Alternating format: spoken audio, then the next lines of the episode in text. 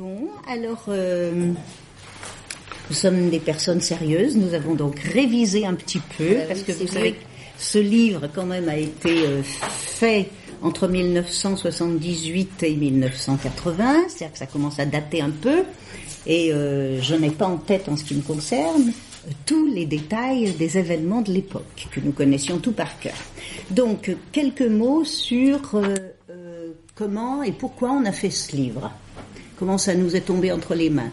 Voilà, c'est donc en 1978 une femme militante qui s'appelle Paul Lejeune, qui avait un long passé militant derrière elle et qui était une ancienne militante maoïste d'avant 68, devenue proche des éditions des femmes après donc 72-73, dans laquelle elle, où elle dirigeait une collection. Cette femme, Paul Lejeune, a écrit au laboratoire où je travaillais, le laboratoire d'histoire de l'université Lyon 2, centre Pierre-Léon, pour demander une femme explicitement pour faire l'histoire de cette grève pour les éditions des femmes. Bon.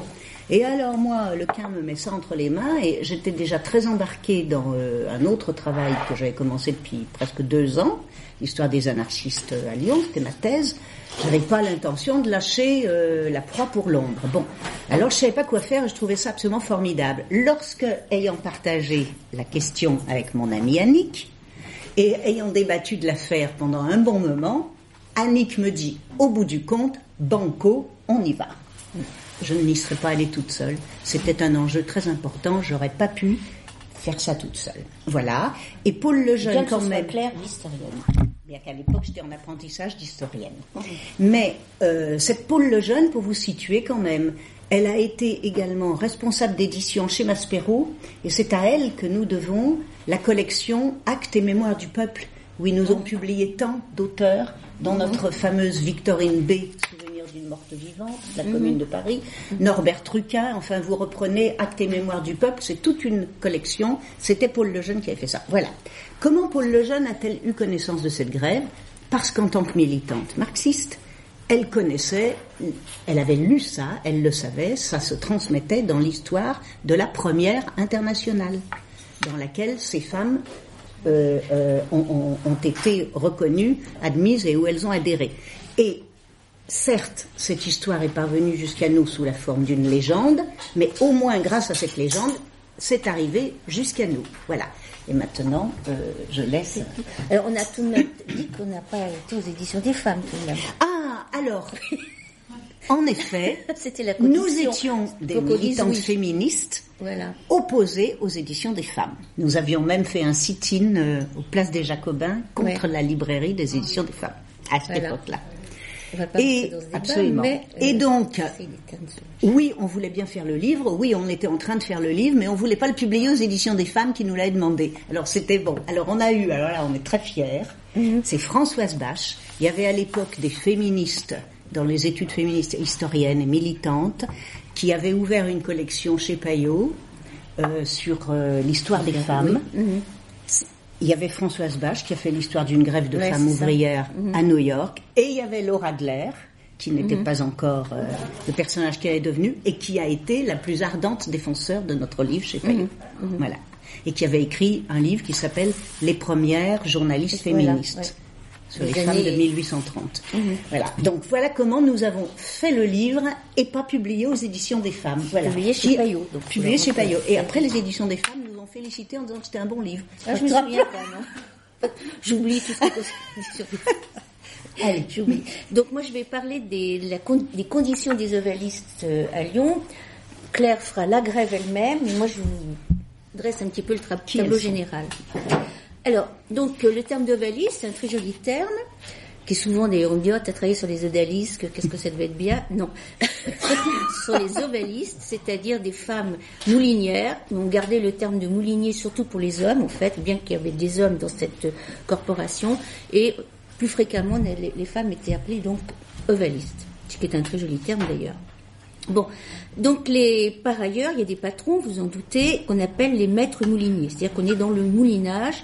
Le moulinage, c'est un euh, travail de la soie qui est euh, pas dans la grande, qui est pas très noble d'une certaine façon, c'est la base.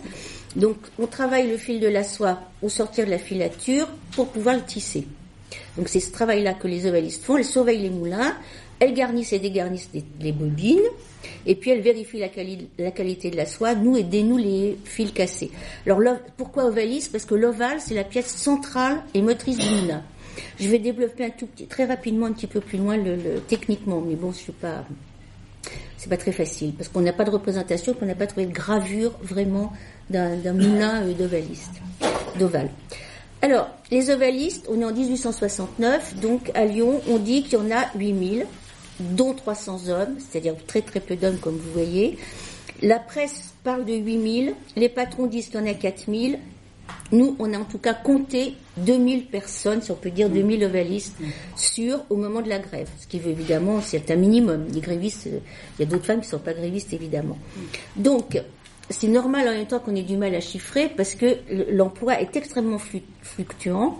C'est-à-dire que ça enfle, ça désenfle au fil de la possibilité de la production. Donc, c'est très difficile d'avoir, il n'y a pas de chiffre fixe, fixable en tout cas. Alors, le, côté politique de l'affaire à Lyon en 69 ou avant. Donc Lyon est une ville politique, comme vous le savez, en fait beaucoup très méconnue en France de ce côté-là, mais euh, très importante. Vous êtes bien placé pour le savoir. Et euh, les ovalistes, la corporation des ovalistes, donc avec les maîtres mouliniers, les, avec les mouliniers, pardon, les ouvriers mouliniers, a joué un rôle dans les événements de 48, de la révolution de 48 à Lyon. Et donc déjà, on parle des ovalistes et euh, d'un mouvement fort. Alors, par ailleurs, côté femmes, donc là, ces ovalistes-là, à l'époque, en 48, sont mélangés, il y en a encore assez peu parmi les hommes, mais petit à petit, au fil de la deuxième partie du 19e siècle, il y a de plus en plus de femmes qui rentrent dans l'industrie. C'est grand, la grande industrialisation du 19e siècle, la prolétarisation des femmes en particulier.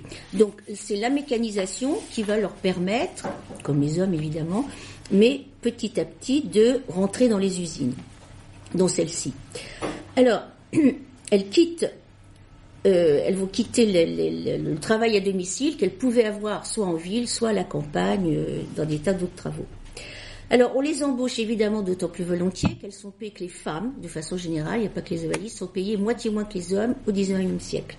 C'est la période historique où les femmes sont le moins payées. Au Moyen Âge, qu'on dit toujours comme une période épouvantable, je ne vante pas forcément les mérites du Moyen Âge, mais au Moyen Âge, c'est euh, le salaire est trois cinquièmes de celui de l'homme, par exemple.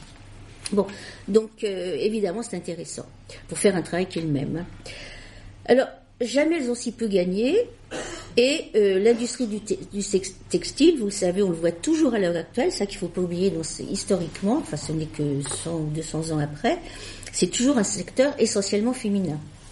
Ou aussi parce qu'elles sont moins payées, euh, on, les paye manifestement moins que dans les autres industries. Et pour, la petite histoire, parce que je travaillais à l'époque actuelle sur ces secteurs-là, par exemple, je ne sais pas si vous vous souvenez de cette, ce film qui s'appelle La vie des anges, qui était un très joli film, très beau film, ça s'appelait comme ça, non? Bref, où il y a une, deux petites jeunes femmes qui sont dans le nord, dans le textile, elles travaillent dans une usine de confection, et puis, euh, elles sont licenciées, je ne sais plus ce qui se passe, en tout cas, elles changent de secteur et on les embauche dans l'informatique après, en les payant au prix de la confection, mais parce qu'en fait, elles ont une capacité, grâce au textile, une finesse de. Quand je dis dans l'informatique, c'est pas sur les machines, hein, c'est pour faire les, les, les, toujours travailler à la chaîne, mais du coup, elles sont payées moins que les, les hommes qui étaient, euh, qui sont sur les mêmes, euh, les mêmes endroits. Bon, bref. Alors, du côté euh, euh, classe féminine, si on peut dire, à cette époque, c'est leur prolétarisation, mais en même temps, ce qu'on veut, euh, on est dans l'idée qu'il ne faut pas qu'elle travaille. Hein, vous avez, peut-être vous avez lu ça à l'école, Michelet qui dit l'ouvrière, mot impie. C'est-à-dire que c'est une épouvante, c'est une catastrophe pour une femme d'être à l'usine, parce qu'il y a plein de dangers sur lesquels je vais revenir. Donc ça c'est très important. Ce qu'il faut, c'est on leur permet de travailler, on leur permet, on a intérêt à ce qu'elle travaille, mais l'idée tout de même, c'est que c'est euh, le pilier de la famille au sens de la mère de famille, évidemment. Donc c'est tout ça, c'est dans une optique famille. Ça c'est très important parce que ça permet de comprendre que c'est des jeunes filles et, pourquoi elles sont là en même temps. Bon, donc ça c'est très très important. Ignace l'a dit un petit peu tout à l'heure. Alors, oui, c'est l'idéologie de la femme au foyer, en fait, qui est une idéologie bourgeoise, hein, qui vient vraiment de la bourgeoisie. Les premières femmes au foyer, c'est le milieu du 19e siècle, enfin les premières femmes au foyer.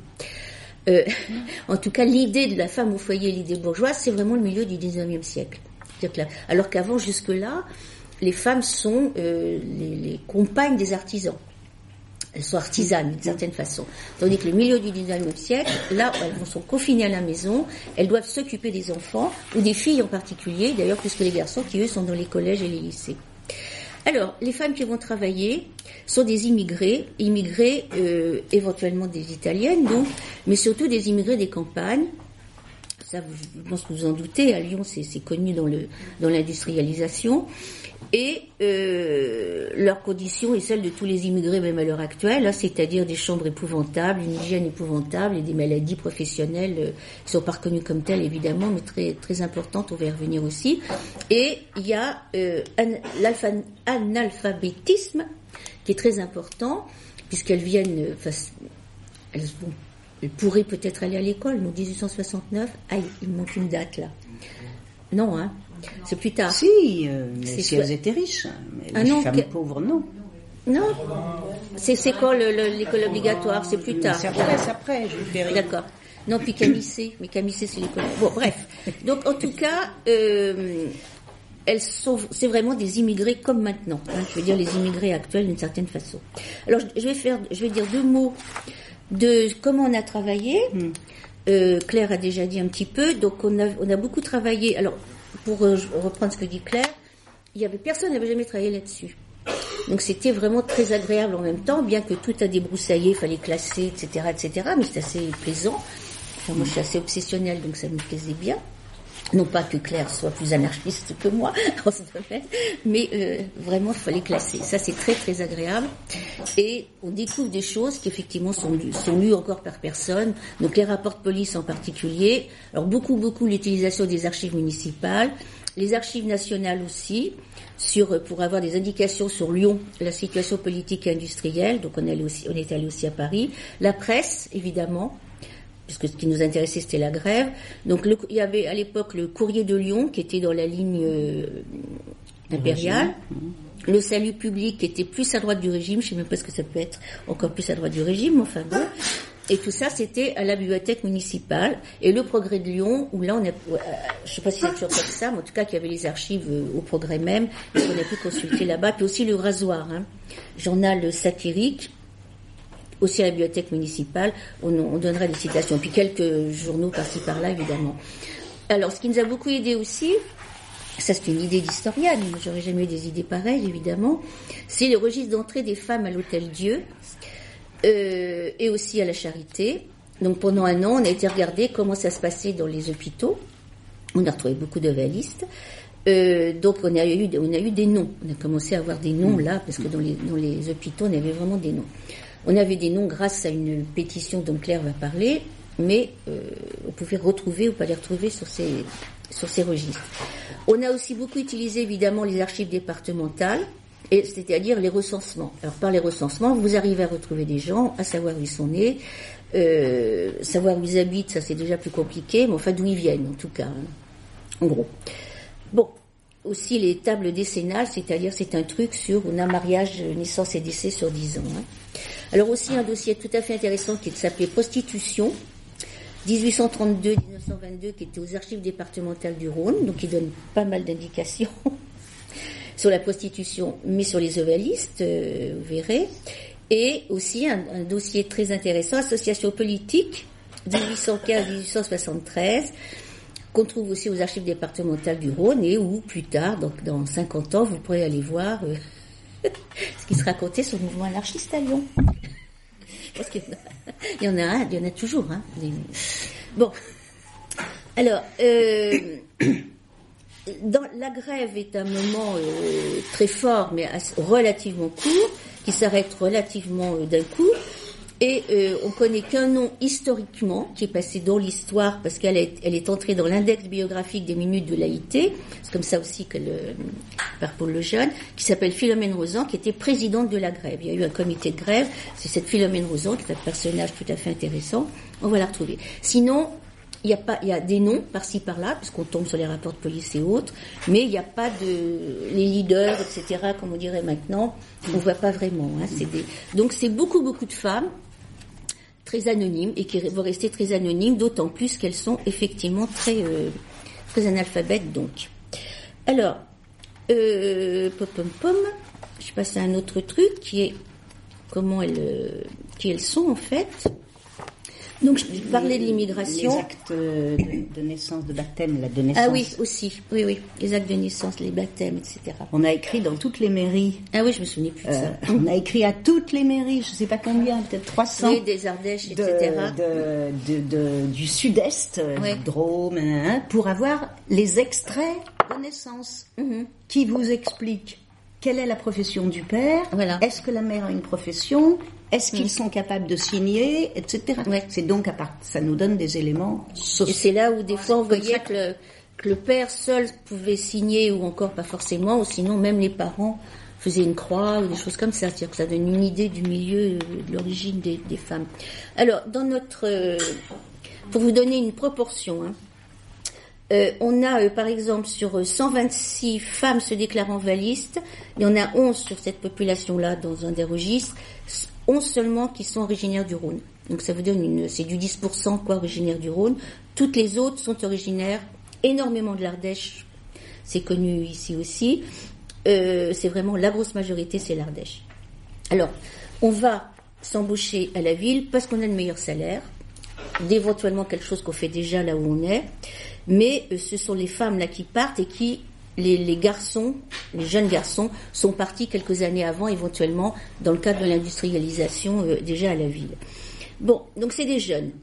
Ça, c'est très important parce que c'est des jeunes filles qui partent pour se constituer une dot, c'est-à-dire vraiment dans l'idée de se marier. Donc elles sont pas forcément très pauvres, elles sont de la moitié donc euh, dont on connaît la, profession du père euh, avec le système dont vient de parler Claire, sont filles de cultivateurs ou d'artisans, etc. C'est-à-dire qu'elles sont pas absolument misérables. Elles ont suffisamment, d'une certaine façon, pour pouvoir se projeter dans la ville et avoir de meilleurs salaires. Alors comment ça se passe? On les recrute sur place. Il y a des recruteurs, comme pour l'armée, qui vont les chercher et du coup, elles arrivent par village entier, souvent par une même famille. Là aussi, ça, ça rappelle l'immigration actuelle, hein, certaines immigrations, euh, chinoises en particulier ou africaines. Hein. Donc elles ne sont pas forcément isolées quand elles arrivent. Il n'y a pas une noveliste qui arrive toute seule dans son coin comme ça. Elles, elles, elles sont dans un groupe déjà euh, d'origine. Alors c'est d'autant plus important qu'il faut, on a du mal à se représenter, mais si elles viennent d'Ardèche, elles parlent pas toi. Elles parlent pas, euh, je sais pas dire, comment dire, lyonnais ou français. Et elles parlent pas autre chose puisqu'elles sont illettrées. Donc ça fait des groupes qui sont euh, très isolables, mais très isolés en même temps. Mais donc elles ont intérêt à être ensemble. Donc on a 41% euh, des femmes dans, les notes là qui savent pas signer leur nom, hein. alors qu'à l'époque on a 25% des hommes seulement. Je rejoue, voilà. Alors, donc, alors que les lyonnaises, mais il n'y en a que 10%, sont des, euh, savent plus signer, on l'a pu le constater, et sont des des intentantes ménagères, c'est-à-dire qu'elles ont plus, tendance à être mariées. Tandis que les nôtres sont, les, immigrés sont beaucoup plus célibataires. Dans les immigrés, on a aussi des italiennes, donc, qui sont surtout des piémontaises, qui est la région la plus proche et habituelle de la, du recrutement vers l'Isère, quoi. Et là, on a des racoleurs qui vont jusque dans les qui vont les chercher jusque dans les vallées du nord de l'Italie. D'autant plus que euh, elles gagnent encore moins que les françaises, en tout cas celles d'ici, et que alors on, leur dit qu'on va prendre en charge l'organisation du voyage. Ça aussi, on voit des trucs comme ça à l'heure actuelle. Hein. Tu vas prendre un petit bateau, tu tout ça. Bon. Euh, et comment Oui, rien de neuf. C'est absolument terrible. Alors je vous cite quelque chose de l'époque. Monsieur Bonardel, qui est un des grands euh, chef moulinier. Il y a des descendants qu'on connaît. Ah bah oui, non mais Bonardel c'est... Ça peut Bonardel, apparemment, c'est une famille qui vient d'Ardèche. Bon, bref, je, vais nous plein. Puis on peut être des descendants, on peut être des descendants sans être coupable, éventuellement. Bon, bref. Monsieur Bonardel, en 1869, dans ces eaux-là, donc je cite, hein, euh, au Brotteau a importé, c'est très joli comme formule, a importé depuis six mois des centaines de jeunes filles d'Italie, leur promettant qu'elles gagneraient deux francs par jour et que leurs frais de transport seraient payés. À leur grande désillusion, là aussi rien de nouveau, elles s'aperçurent que leur gage s'élevait à un franc par jour, sur lesquels on prélevait encore leurs frais de voyage. Bon, donc euh, voilà, alors elles sont 10% euh, du total des ovalistes. dans parmi notre population. Mais elles seront grévistes aussi, c'est-à-dire qu'elles auraient pu être briseuses de grève, et on va aller les chercher à un moment comme briseuses de grève, mais elles seront grévistes elles aussi. Pas toutes, évidemment, mais tout de même, elles ne se feront pas avoir absolument. Alors, je parlais de leur rêve de dot. C'est pas un rêve d'ailleurs, parce qu'elles se constituent une dot pour se marier, donc, puisque euh, sans dot, on a énormément de mal à trouver un mari. bon. J'étais en train de demander si c'était pareil ou pas, mais non. Alors, euh, c'est comme ça qu'on fait à l'époque, on va dire point. Alors, elles épargnent donc, euh, et toutes les femmes épargnent. Le fait général de toute l'épargne est générale hein, dans cette période. Vous vous souvenez, on a appris ça à l'école, je sais plus quoi, épargner, épargner, je sais plus qui disait ça, tiers, je sais plus qui, Guizot, voilà. Donc tout le monde euh, veut épargne, les, hommes aussi, si éventuellement, et on est encouragé à ça par l'État et le patronat qui se charge évidemment de vous fournir la caisse d'épargne, de prévoyance, et qui vous organise tout ça si vous voulez bien passer par eux. Alors là, vous avez par exemple une citation, hein, je vous donne un maximum de citations. La plupart qui tiennent une bonne conduite et qui sont gentilles ont chacune un livret de la caisse d'épargne et mettent des 12 et 15 francs par mois de côté. Donc, une petite précision financière tout de suite. Euh, elle gagne 1 franc 40 par jour pour 12 heures de travail quotidien pour 6 jours par semaine. Donc, sauf les jours chômés quand il n'y a pas de travail. Donc, si elles mettent 15 euros, 15 euros, j'allais dire, 15 francs de côté, ça représente une semaine de travail. D'accord? Mais vous allez voir, elles ont plein de euh, frais euh, obligatoires. Alors, elles vont pas se marier si facilement que ça. Euh, D'abord parce que dans la classe ouvrière, on se marie pas tant que ça. Vous le savez peut-être aussi. C'est la bourgeoisie qui va réussir à imposer l'idée du mariage. Parisiren. Oui, Parisiren, c'est ça. Et on dit là aussi une citation qui sort d'où là? Oui, ça c'est d'Ange Simon. À Lyon, les femmes se marient difficilement parce que la débauche y est facile pour les hommes et parce que les femmes gagnant à peine le nécessaire pour elles-mêmes les enfants retombent à la charge du mari.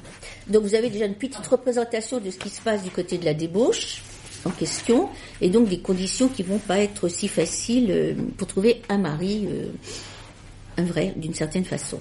Alors, en tout cas, un concubin avec qui on vit, avec qui on a des enfants et avec qui on a un logement. Alors, dans la liste des réclamantes qui, de la pétition qui fait démarrer la grève, on compte soit 95 femmes mariées et 160 célibataires, ce qui n'est pas tout à fait la proportion qu'on a dans les faits. C'est sans doute les femmes les plus capables de pouvoir faire une mm. pétition, etc., au début de la grève en tout cas. Alors, le modèle classique de l'Ovalie, c'est tout de même une jeune. La cadette a 15 ans. Je disais qu'il y avait encore des plus jeunes chez les mm-hmm. Piémontaises. Mm-hmm. Alors qu'on se marie tard à l'époque, à 28 ans en moyenne, et donc beaucoup vont rester célibataires. Euh, je vous dis aussi une autre citation, puis je vais revenir sur cette histoire de la débauche, on va dire. Alors, on recherche une nommée Victorine Chavet. On a dédié notre livre à cette euh, absolument inconnue, mais enfin inconnue non, mais euh, héroïne inconnue tout de même, âgée de 30 ans, ovaliste, demeurant Côte des, des Carmélites numéro 10 chez Victor Maître Moulinier, laquelle a abandonné depuis deux jours son petit garçon âgé de 5 ans pour mieux suivre la grève et se livrer au libertinage. Bon, donc, ça nous a intéressé, on a, commencé à bondir là-dessus, parce que c'est le seul enfant qu'on a mentionné dans tous nos documents. Donc, il n'y a pas d'enfant chez les ovalistes, avec les ovalistes, dans les ateliers. Il qu'il ne faut pas confondre du tout les ovalistes ou les, le, moulinage de façon générale avec les canuts. Les canuts, ils ont des enfants dans le, avec eux, mais c'est une autre population. C'est une population plus noble. Hein, sur laquelle que, tout le monde connaît bien à Lyon, mais où il y a des enfants, mais toute la famille travaille chez les canuts. Donc il y a des enfants éventuellement qui travaillent, en tout cas qui sont présents, mais pas du tout dans, dans ces milieux-là. Or, évidemment, les ovalistes, à cause de leur libertinage, ont des enfants, font des enfants plus exactement. Donc, qu'est-ce qu'elles en font de leurs enfants? C'est une question où il n'y a pas de réponse vraiment évidemment. Elles accouchent. Ça. Bon, jusque-là, ça va. Mais euh, il y a un chiffre plus élevé, une citation aussi, hein, de, un chiffre plus élevé de morts-nés dans la population urbaine que dans la population rurale. Et de toute façon, à l'époque, vous savez, la mortalité infantile est très forte. Enfin, les morts-nés, c'est pas tout à fait la mortalité infantile. Oui. Donc, il y a un mort-né sur neuf naissances déjà. Et les autres, éventuellement, on parle, et là c'est très difficile évidemment d'avoir des preuves, mais les chiffres peuvent dire ça, avortement, évidemment, infanticide, Bon, mais il, est possible aussi qu'il y ait une forte mortalité de l'enfant illégitime. Ça, on le sait dans toutes les, tous les travaux qui ont été faits par d'autres gens sur le, les enfants illégitimes, qui sont évidemment moins bien soignés, euh, faute de moyens, ne serait-ce que ça. Alors, elles sont, si elles sont célibataires, elles peuvent être secourues, c'est-à-dire qu'elles peuvent accoucher à la charité. Sinon, on accouche à domicile. Hein. Euh, mais là, elles ne peuvent pas accoucher à domicile si elles sont dans les, dans les conditions que je vais vous dire après. Euh, l'hôtel-dieu leur est interdit, c'est réservé aux femmes mariées. Sympathique comme euh, critère. Donc, le, il y a 10 ovélistes, oui, sur 126, euh, oui, qui sont célibataires, donc bref, qui sont du côté des naissances illégitimes. Et certaines, quelques-unes, vont pouvoir, célibataires, vont pouvoir accoucher à la charité parce qu'elles logent chez leurs parents. Donc, est-ce que le critère est d'être chez ses parents ou d'avoir un logement? On ne sait pas. En tout cas, je vous cite une de ces femmes qui s'appelle Marie Dumas. C'est sa petite histoire rapide. Elle reconnaît son enfant, retourne le déclarer accompagnée de deux témoins, des tisseurs de son quartier, le troisième arrondissement. Apparemment, ça ne parle pas du père, mais elle habite chez son propre père, mais plus pour très longtemps, puisque dix mois plus tard, on va la retrouver habitant à la Pardieu. Et elle a 30 ans, c'est son huitième enfant et elle a été secourue, c'est-à-dire euh, elle a accouché à la charité pour tous, et les six premiers sont morts. Donc ça veut dire qu'à ce moment-là, elle se retrouve avec deux enfants tout de même. Et son papa, euh, bon, bref. On ne sait pas, là, par Dieu, si elle habite avec le père de son enfant ou pas. On ne sait pas. Donc les autres, elles sont obligées d'aller à l'hôpital pour accoucher. Et à l'hôpital, ça aussi vous savez, on le sait bien sur le 19e, les risques d'épidémie de fièvre puerpérale sont absolument euh, épouvantables. Et la mortalité est 17 fois plus grande que quand on accouche à domicile. C'est pour ça qu'on préférait accoucher à domicile si on pouvait qu'à l'hôpital. C'est la contagion de la fièvre perpérale et les femmes meurent euh, en, grande quantité. Donc, ça résout le problème d'une certaine façon. Alors, l'autre solution euh, est bien connue, c'est celle de l'abandon. Et l'abandon peut être pratiqué aussi beaucoup par les femmes mariées. Hein. Donc, il y a une proportion supplémentaire de femmes célibataires qui le pratiquent, mais en tout cas, c'est une, une, pratique extrêmement répandue. Et à Lyon, c'est la charité qui recueille les enfants abandonnés. Autrefois, c'était avec le tour, vous savez, euh, on mettait l'enfant d'un côté, puis hop, anonymement, on le faisait passer de l'autre côté. Il était recueilli par les bonnes sœurs de l'autre côté, soit en acceptant tous les enfants trouvés, c'est-à-dire les enfants qu'on mettait devant la porte des maisons ou la porte des, églises, ça se faisait beaucoup, euh, dans la rue, etc. Bon, vous savez que tous les enfants trouvés, euh, je ne sais pas s'il y en a beaucoup ici, sont, tous ces gens qui portent des noms de prénoms. Les Martins, hein? Les Martins, les Robert, les... Michelou Michel? Non Oui, Michel, tous les prénoms qui sont des noms de famille maintenant, c'était des enfants trouvés. C'était, ça a été historiquement à un moment des enfants trouvés. Pas actuellement, évidemment. Bon, euh, donc euh, Victorine Chervet dont je vous parlais, c'est un cas rare avec son enfant dont on parle, dont on parle. On ne sait pas bien exactement euh, où cet enfant avait pu être trouvé. Alors comment ça se passe à l'atelier? Donc tous les les chefs d'atelier logent au à la Croix-Rousse en particulier, enfin en particulier beaucoup d'autres aussi au Breteau, mais logent leur personnel, c'est-à-dire leurs orvalistes. Donc elles couchent à l'atelier. Je vous lis aussi une, une citation. Un mauvais lit pour deux et pendant l'été de la paille à celle qu'on n'emploie, qu'on emploie que momentanément. Donc vous savez qu'à l'époque on dormait beaucoup à plusieurs dans les lits, même dans les hôtels, enfin les hôtels, les auberges, etc. Donc ça n'a rien d'extraordinaire, mais c'est pas le la paille est déjà moins confort, on va dire. Alors, au Breteau, les, maisons sont nouvellement construites, donc c'est un peu plus confortable. Les pièces sont un peu plus grandes que celles des vieux quartiers, mais tout le monde est quand même extrêmement entassé. Là aussi, on retrouve les conditions actuelles. À la Croix-Rousse, en fait, c'est un logement, c'est un type de logement plus familial, parce que les ateliers sont plus petits en général. C'est un petit patron qui est là avec euh, femmes et enfants, et c'est plus réputé malheureusement pour le manque d'hygiène. Donc, euh, une citation aussi, leur chambre à coucher est une soupente généralement sale et infectée de vermine, où la poussière des métiers monte continuellement. Il faut pas oublier qu'elles habitaient au-dessus des ateliers, évidemment. Donc, ça va être un des points, vous allez le voir, fort de leur revendication, c'est les conditions de logement.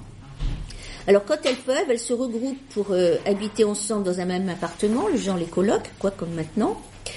Euh, c'est plus rare parce qu'il faut le payer, etc. Alors que là, elles payent pas leur logement, ça leur est déduit. Enfin, c'est une façon de payer. Moi, c'est pas tout à fait pareil parce que ça peut être plus cher ailleurs tout de même. Enfin bon, euh, les femmes mariées logent pas évidemment loge, euh, à l'atelier, mais il y en a pas beaucoup. Donc c'est ce qui va faire aussi que, alors c'est à double tranchant parce que on dit que, je vous le lis, il y a deux catégories d'ouvrières en soi, celles qui ont leur chambre particulière et celles qui sont logées par leur patron. Ces dernières, donc celles logées, sont plus respectables. Dire respectable, ça veut dire qu'éventuellement elles se livrent moins au libertinage, et euh, mais ça ne les empêche pas de, euh, du coup, d'être, euh, comment dire, agressables, comme on peut dire, mmh. par le patron. Vous en doutez, ou par les contremaîtres. Donc elles restent plus aussi respectables des fois. Respectées, on va dire plutôt. Alors, le patron en question, il fournit le feu, c'est-à-dire le combustible pour faire les repas. Mais alors, elles peuvent faire leur cuisine en commun. Elles ont une marmite pour deux et préparent les repas chacune à tour de rôle. Mais très souvent, le patron leur trempe la soupe et c'est la patronne, c'est la femme du patron qui fait la soupe. Donc une soupe le matin, un plat à midi, vin et pain non compris. Et c'est moyennant les deux tiers du salaire, si elles sont nourries. Alors, euh, la soupe, la soupe était passée, le terme était passé dans la langue populaire pour dire une soupe de misère. Hein. Donc ça vous donne une petite idée de ce qu'il peut y avoir dans la soupe ou ce qu'il n'y avait pas dans la soupe. Alors sinon, où est-ce qu'elle mangeait? Comme les hommes, donc à une gargote du coin, qu'il faut payer bien entendu, ou en général, il y a euh, du pain, c'est l'aliment de base, trempé dans une soupe, où il y a un ragoût de légumes, de pommes de terre et éventuellement de la viande, plus rarement vous en doutez, avec du vin les femmes ne payent pas le vin, sont censées en boire moins. C'était une belle époque, hein, tout de même. Bon, bref. Alors, à l'atelier, elles mangent quatre fois par jour, avant et après le travail, plus deux interruptions dans la journée, euh, vers 8h30, 9h du matin. À la pause, a un morceau de pain, et à midi, et en tout, donc, il y a deux heures d'arrêt. Alors, donc le salaire est horaire, peut être horaire, sinon c'est par jour. Et ce qu'il faut bien garder aussi en tête pour la grève, c'est qu'elles ne sont pas toutes dans tous les ateliers dans les mêmes conditions. Il y en a qui sont au taux horaire, il y en a d'autres qui sont à la journée, mhm. etc. Donc pour, constituer une grève et des revendications, c'est pas facile. En plus, donc je vous le disais tout à l'heure, quand il n'y a plus de travail, elles sont pas payées. Et la, norme, c'est trois ou quatre jours de travail par semaine. Et euh, si c'est le cas, on estime que la situation euh, économique est bonne. Donc ça explique aussi leur mobilité, hein, c'est-à-dire qu'à trois années d'intervalle dans tout ce qu'on a pu brasser, elles sont insaisissables. Vous n'arrivez pas à choper une femme en temps X, trois ans après, elle est absolument introuvable au même endroit, dans le même atelier, etc. Donc ça bouge énormément, ça c'est très important pour comprendre aussi la, les grèves et leur euh, leur défaite d'une certaine façon, ou en tout cas ce qui, ce qui va disparaître. Volatilité. Euh, la volatilité, oui. Alors, le, dans l'atelier, la, il y a une discipline très stricte. On n'a pas le droit de porter de sabots, ce qui montre bien que c'était des paysannes qui arrivaient avec leurs sabots. On n'a pas le droit d'ouvrir les fenêtres si on veut, puisqu'on est dans un truc de moulinage, et il y a la soie, etc., etc. Donc on peut avoir très chaud, vous en doutez. On doit tenir propre son coin, et surtout on ne doit pas parler inutilement ce qui est un critère assez difficile à évaluer, et on ne peut pas s'asseoir. Donc dès qu'il y a, alors pour malfaçon aussi, faible productivité, absence, retard, ça va de soi, etc. Donc il y a des amendes qui peuvent être très lourdes et, peuvent représenter jusqu'à plusieurs jours de salaire, qui sont évidemment à la bonne, à la discrétion du contremaître ou du patron. Contremaître si le si c'est un, si un, un, gros nombre d'ovalistes, patron directement si c'est 12 ovalistes, comme il y a des ateliers à 12 ovalistes. Hein. Il est possible qu'il y ait des coups aussi. Il y a des preuves qu'il y a eu des coups. Bon, enfin, on sait à ce moment-là quand il y a un jugement, ce qui ne veut pas dire évidemment qu'il n'y a pas de coups sans jugement. Ça va de soi. Alors le dimanche, elles ont un jour de congé. Elles rentrent chez, enfin, elles rentrent chez elles si c'est pas trop loin, et surtout s'il y a un train possible. Il y a déjà le chemin de fer tout de même à certains endroits. À ce moment-là, elles rentrent chez elles pour prendre du ravitaillement en fait et elles ont euh, droit à une réduction de 75% sur les cartes de chemin de fer s'il y a la signature du patron sur leur carte d'abonnement. Donc vous voyez, ce qui est important, c'est de voir que tout est très très très euh, maîtrisé par le, par le patronat. Hein. Bon, parce que la signature du patron, c'est pas la même chose que la carte de TCL, réduction de travail. Hein. Alors toutes repartent pas, celles qui restent, elles se, elles se promènent au parc de la Tête d'Or, ça fait partie de ce qu'on dit beaucoup sur elles, elles, euh, elles sont dimanche. Et le drame, c'est qu'on ne distingue plus la simple ouvrière de la maîtresse. Voilà, donc toutes ces femmes ont le même goût pour la toilette et la plus humble moulinière fait volontiers des sacrifices pour être vêtue avec élégance, comme les maîtresses. Bon, alors, le côté conditions de travail et santé, donc elles sont debout 10 à 12 heures devant leur moulin.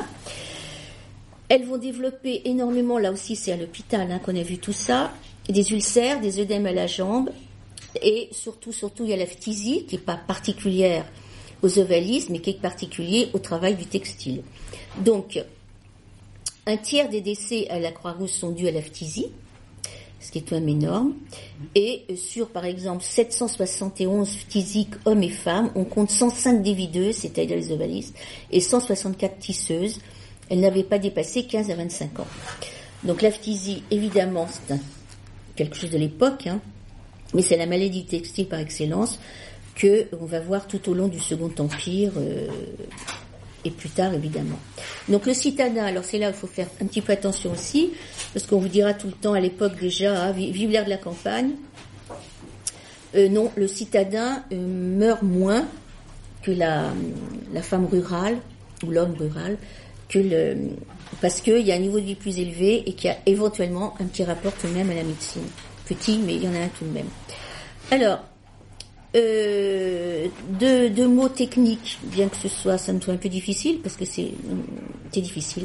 Mais donc, je laisse tomber de côté les, le canus. Les canus, ça c'est très important, c'est l'aristocratie de la fabrique. Et le moulinage, c'est en amont. Donc c'est vraiment les prolos des, des canus. Donc il y a un verre à soie au départ. Et là, je pense que si vous êtes un peu dans le midi, il y a toujours encore, il y a, il y a ce qu'on appelle les anciennes magnaneries dans le sud-est de la France où on a on élève les verres à soie avec beaucoup d'aération, etc. Et là, c'est évidemment déjà des femmes qui travaillent dans ces moulinages, Ardèche, Drôme, Cévennes. Il y en a eu tout le long de la vallée du Gier, du Gier aussi, etc. Bon, et là, euh, ça va produire des fils qui vont constituer un cocon.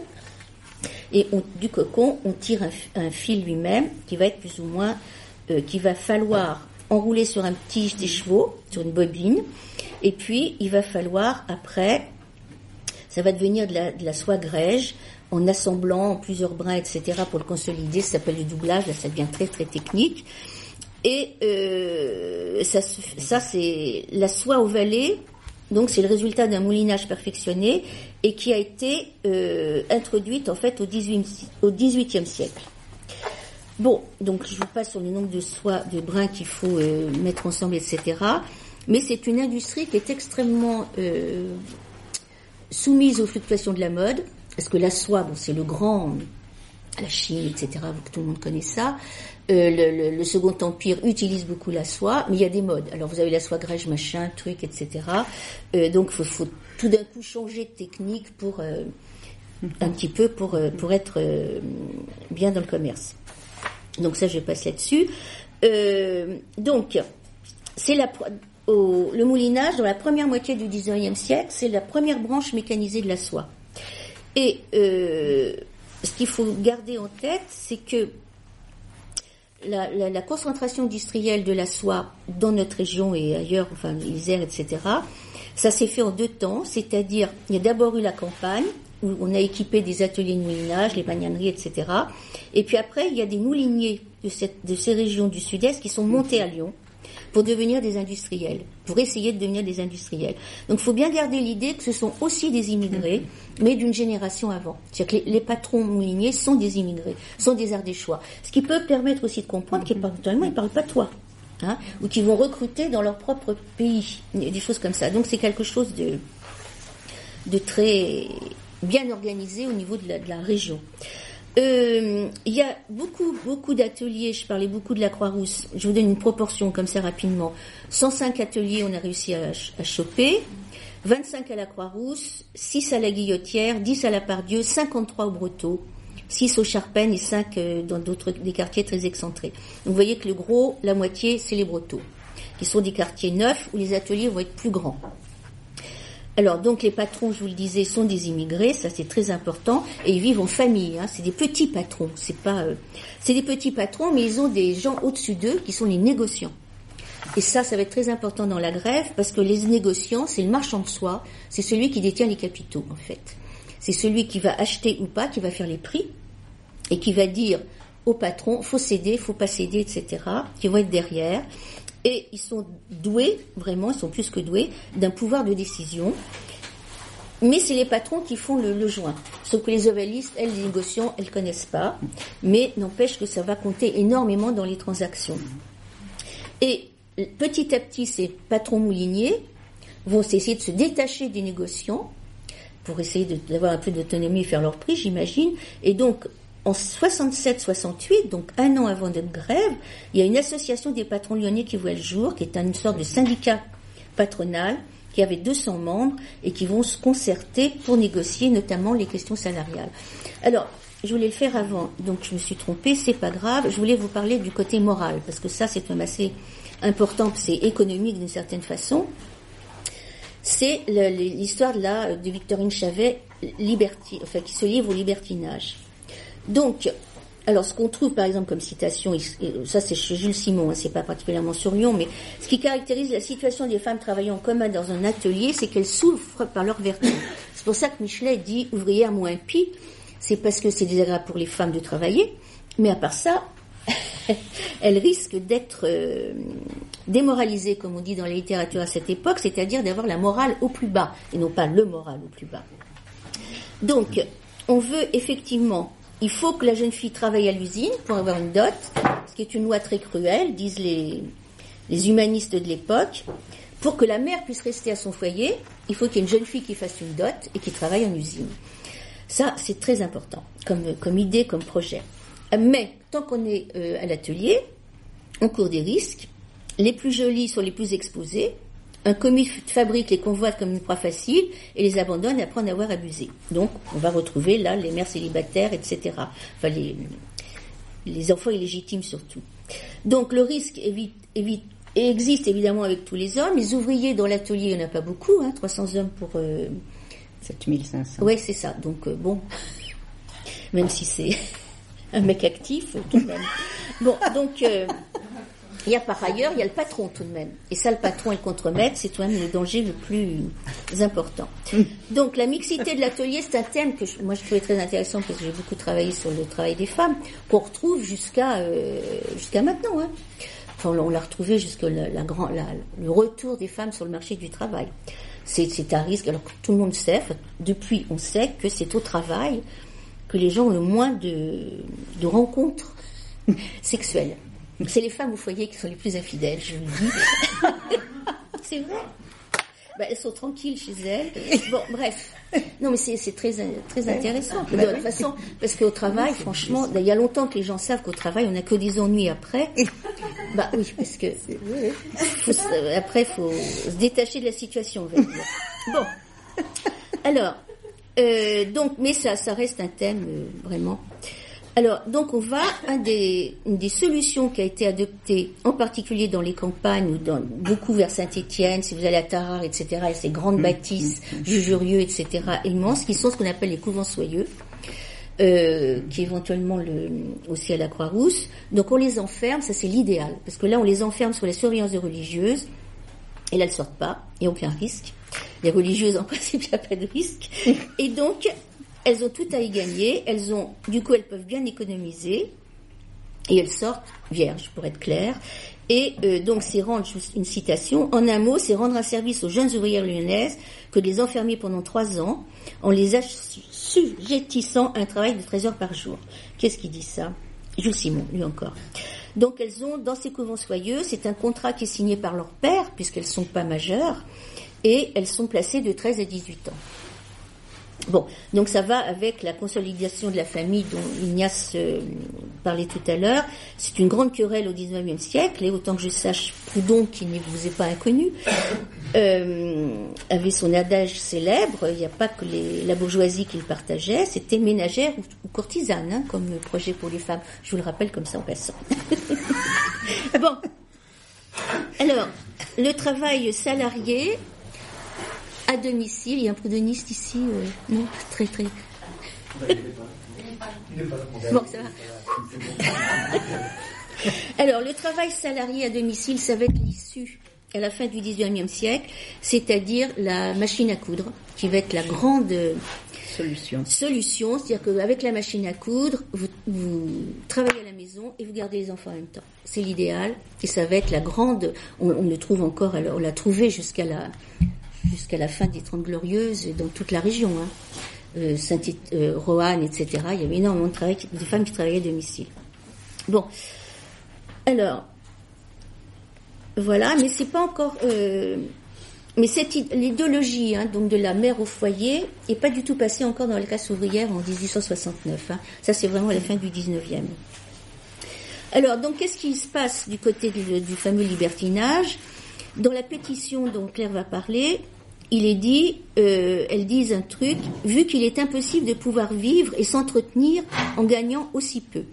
Qu'on voit déjà l'idée de comment gagner de l'argent, comment pouvoir vivre, et à l'époque, effectivement, vous avez Julie Daubier, qui est une euh, femme lyonnaise, la première femme qui avait passé le bac, euh, à, à Lyon, et qui dit, elle appelle ça le cinquième quart de la journée, c'est-à-dire la prostitution. Bon, qui est une prostitution euh, de travailleuse, oui, qui n'est pas, qui est pas une prostituée, hein, mais qu'on a trouvé aussi évoqué dans les dossiers prostitution. Donc la prostitution, c'est un problème qui hante vraiment les hygiénistes du 19e siècle, obsédés par le péril vénérien, qui est effectivement euh, bien embêtant parce que ça peut toucher même les femmes bourgeoises par le biais des hommes, et euh, du coup, euh, ça fait des femmes infertiles. Ce qui du coup, tout de même très embêtant d'avoir une, femme au foyer qui est infertile. Alors là, franchement, c'est pas, ça vaut pas le coup. Alors, le recours donc au libertinage est réel et affirmé par les ovalistes elles-mêmes. Elles le disent, elles le disent à une des réunions importantes. Il y en a une qui crie, euh, c'est le journal hein, qui dit ça. Mais non, c'était un rapport de police. Une grande gaillarde qui ne paraît pas neuve dit On gagne tout juste de quoi exciter à raccrocher les hommes dans la rue. Une autre renchérit Une fille qui aime tant soit peu la toilette ne peut faire euh, moins que de faire la vie, ce qui veut dire euh, essayer de, ram- de ramasser un petit peu d'argent. Voilà. Donc, euh, vous voyez que aimer un petit peu la toilette, ça va leur. c'est dit pour vouloir vivre, alors qu'on ne sait pas effectivement évidemment de, pourquoi elles veulent de l'argent. C'est pas forcément pour s'habiller comme des princesses. Bon. Donc il est dit aussi, toujours dans, dans un rapport de police, parmi ces femmes des ateliers des brotteaux, il y en a beaucoup de mœurs plus qu'équivoques, c'est-à-dire qui peuvent éventuellement se prostituer. Pour se prostituer, c'est pas forcément raccrocher les mecs dans la rue, ça veut dire euh, à la- au petit café du coin euh, se faire payer pour une relation. C'est pas tout à fait pareil, évidemment. Alors les femmes, je vais pas développer ça, mais c'était très très rigolo d'une certaine façon, les termes employés pour toutes ces femmes. C'est vrai que c'est très péjoratif, Enfin, c'est comme maintenant, hein, de toute façon. Donc, euh, bah oui, non, je veux dire, il n'y a pas, quand vous avez des femmes en grève, les termes sont alors les mêmes. Bande de femmes, bataillon de valises, des énergumènes, elles ne parlent pas, elles vocifèrent. Ah, c'est très joli, ça, ça peut vraiment s'appliquer à l'heure actuelle. Leur éloquence dépasse les bornes parlementaires. C'est-à-dire que les femmes au Parlement, comme vous le savez, dépassent les bornes, etc. Bon, donc tout ça est très inquiétant pour la moralité publique. Et donc, on a une citation là qui dit, ça c'est dans le salut public, donc dans le journal de- d'extrême droite apparemment, une physionomie, la grève, ça va être, et nous y arrivons, une physionomie inquiétante pour la moralité et la sécurité publique, ce qui est bien vrai, la grève. tu t'y attendais pas, hein Quelle Fallait bien y arriver. hein. Donc voilà, en tout cas, tu nous as effectivement rappelé que euh, cette- si on considère aujourd'hui une grève, on ne songe pas nécessairement à toutes ces conditions qui sont derrière la grève. Conditions de vie, qu'est-ce que ça suppose, euh, intellectuelles et morales. Mais euh, je- c'est vrai que j'avais oublié à quel point l'enjeu de la moralité mais est énorme au 19e siècle sur les femmes. Et cette histoire de couvent-usine, c'est-à-dire que c'est euh, les, les usines sont pensées comme des couvents à proprement parler, gardés par des religieuses ou comme des casernes.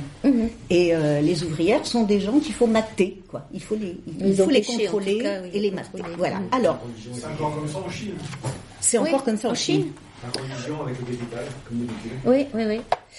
Alors, dans cette ambiance, euh, à- en 1869, il y a, depuis peut-être un an ou deux déjà, quelques grèves dans le pays en général et à Lyon en particulier.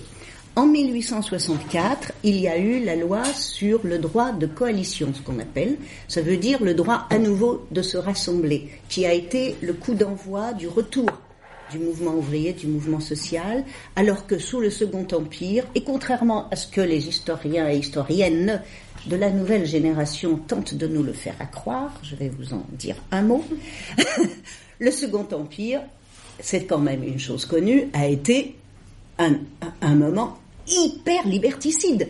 Les gens sont tous en exil, ils sont à Londres, ils sont à Bruxelles, ils sont en Suisse, enfin les, les- bon, et c'est hyper liberticide. Et pourquoi je vous fais cette parenthèse sur la, la- la nouvelle historiographie, c'est que figurez-vous qu'au musée d'Orsay, musée du 19e siècle, donc en général, il y a depuis trois mois une exposition qui s'appelle épatant Second Empire, un truc de ce genre. Et vous savez ce que c'est?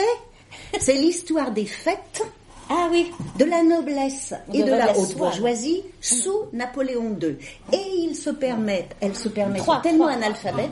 Euh, oui, oui, oui, Deux. Napoléon III, oui. Oui, le 2 est passé aux oubliés. Non.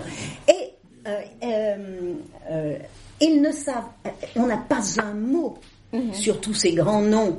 Euh, ne serait-ce que l'exil quand même de, de Victor Hugo, Oui, tout exemple. simplement quand même. Le- voilà, je suis pas spécialement Victor Hugo, mais quand même quoi. Hein, sans parler des études de Walter Benjamin, Paris, capitale du 19e siècle. Donc c'est-à-dire que c'est un contrepoids qui est en train d'être pris, et elles ne savent même pas ces analphabètes. que l'impératrice Eugénie, pour reprendre quelque chose que tu nous as dit, l'impératrice Eugénie avait pour coutume, pour soutenir l'industrie, Mm. de lancer la mode de la soie et de la chaque année de, de changer la mode de, de- nombre de- de, fils de la soie grèche. de travailler la soie, euh, etc., etc., qui a donné lieu à un très joli livre antérieur à notre génération, euh, qui a, je sais pas, au moins 70 ans de nos jours, Henriette Vanier, Ah oui. Frivolité et Oui, lutte oui. de classe, quand même, Oui, c'est un des vrai. plus jolis titres que je connaisse d'histoire sociale. Frivolité et lutte de classe, et qui raconte cette articulation entre le métier et les commanditaires. Donc, c'est absolument invraisemblable que de nos jours, voilà, soudain, le Second Empire devient un espace de, De festivité, et puis encore, Napoléon donc III Mhm. devient le petit père des peuples. Mais c'est lui qui l'a inventé, le petit père des peuples. C'est Napoléon III qui a inventé ce, ce rapport formule. social qui a été euh, vraiment une naissance de régime autoritariste. Voilà, donc c'est pour vous dire que euh, il, je remercie euh, les ACL de remettre au goût du jour les ovalistes parce que je pense que pour certaines jeunes générations, c'est pas du luxe. Bon, alors, Puis ça dans se démode pas, hein, comme vous. ça se démode pas. Alors dans cette ambiance euh, moraliste et de contrôle, de contrôle d'hypercontrôle social, tout d'un coup éclate à Lyon, en juin 1869, une grève, une grève de femmes qui va durer, qui a duré euh, de fin juin, 17 juin, jusqu'à mi-août, c'est-à-dire presque deux mois. Alors, c'est la première grève de femmes que nous connaissions dans l'histoire. Ça ne veut pas dire qu'un jour on ne va pas en dégoter d'autres, bien entendu. Il y a certainement. euh, Nous sommes dépendants de ce qu'on connaît et surtout des travaux des historiens. Si personne ne travaille la question, on on peut pas non plus la connaître. Alors, je vais vous faire circuler pendant que je vous raconte mes petites histoires de grève cette image que j'affectionne particulièrement, dans la, qui est du XVIIIe siècle, raison pour laquelle elle n'a pas été publiée dans ce livre qui porte sur le XIXe. Voilà. Et là, c'est une magnanerie. Oui. Et là, c'est les ovalistes, ou les dévideuses. C'est ce qu'on pense. Peut-être les dévideuses. Voilà. Donc nous avons trouvé ça jadis euh, au, fond, au fond Paris, violet. hein, au fond violet. Voilà. Alors, donc 1864, c'est euh, l'autorisation du droit de grève pour tout le monde. Les grèves, elles augmentent, elles augmentent. Et 1864, c'est aussi la création d'une certaine Association internationale des travailleurs, dite première internationale, créée finalement à Londres, donc en 1864, avec une, euh, une euh, un- phrase inaugurale que ma petite camarade a bien rappelée, prolétaires de tous les pays, unissez-vous. Et cette fameuse première internationale a joué un rôle important et stupéfiant dans la grève des ovalistes. Donc, euh, hmm? Bon, alors, pour nous, les événements connus commencent le 17 juin. Le 17 juin, euh, on commence à noter, quand je vous dis on commence, c'est-à-dire que ce sont essentiellement les indicateurs de police, car il, il y en a déjà, puisqu'il paraît que la police a été inventée euh, sous le premier empire par le dénommé Fouché, c'est ça Hein, voilà. Bon. Donc, par des indicateurs de police qui notent les choses et qui, qui racontent ce qu'ils voient, euh, ce qu'ils entendent, euh, voilà. Donc, à partir du 17 juin, on note qu'il y a un peu d'agitation autour de certains euh, ateliers. Et euh, c'est ce que nous avons appelé la naissance d'une grève. Bon, euh, cette agitation, elle se passe essentiellement, elle se passe oralement, c'est-à-dire que les, ouvrières parlent avec leurs voisines et même dans certains cas avec leurs patrons pour leur demander une augmentation euh, du, de salaire et une diminution de, du temps de travail, qui, je vous le rappelle, donc c'est 12 heures de travail actif, mais 14 heures de présence. Vous allez voir dans la pétition, 14 heures de présence. Bon, voilà. Et euh, donc, euh, pendant une semaine, il y a euh, des mouvements, des mouvements d'atelier en atelier, d'ouvrières entre elles et avec les, les, les maîtres mouliniers et leurs patrons pour essayer de obtenir dans un à l'amiable, on va dire, dans un premier temps à l'amiable, les augmentations et les améliorations qu'elles réclament. Mais ça ne marche pas. Ça ne marche pas. Donc, du 17 au 25 juin, c'est ces, ces, ces tentatives euh, d'arrangement euh, à l'amiable. La première pétition que nous ayons trouvée, ce produit est signé le 21 juin 1869. Cette première pétition demande, donc je vous le répète, ce sont les, c'est le, cœur des revendications, 2 francs par jour au lieu de 1 franc 40, les hommes sont payés 3 francs, et une heure de travail en moins. Voilà. Car elle se lève à 5 heures du matin et elle termine à 7 heures du soir. Et entre-temps, il y a donc ces fameux deux heures de, d'arrêt. Alors, je peux, pour vous donner le ton, parce qu'évidemment, ça nous a, à, l'époque, beaucoup euh, euh, étonné, le, le- le ton employé, parce que euh, on, on ne connaissait pas, quand on a fait ce travail, à l'époque, on, on ne connaissait pas l'histoire sociale avec autant de précision qu'aujourd'hui, bien entendu, et pas non plus très bien l'histoire des mouvements sociaux. Euh, nous disposions du livre essentiellement de Michel Perrault, Les ouvriers en grève, qui est une merveilleuse étude, c'est un très très beau travail sur les grèves des ouvriers avant la naissance du syndicalisme, donc, euh, mais c'est à peu près tout. Alors, naissance d'une grève. Lyon, 21 juin 1869. À monsieur le sénateur préfet du département du Rhône. Monsieur le sénateur, les dames et demoiselles ouvrières ovalistes. Je m'arrête tout de suite pour vous dire que dans la Révolution française, les femmes et les hommes s'appelaient ni dame ni monsieur, mais citoyens et citoyennes. Et on marque la fin de la Révolution française et euh, la, victoire de la Restauration par le retour du terme de dame et, demoiselles pour les femmes. Donc, les dames et demoiselles ouvrières ovalistes, désignées ci-dessous, ont l'honneur de vous exposer qu'elles ne gagnent que 1 franc 40 par jour.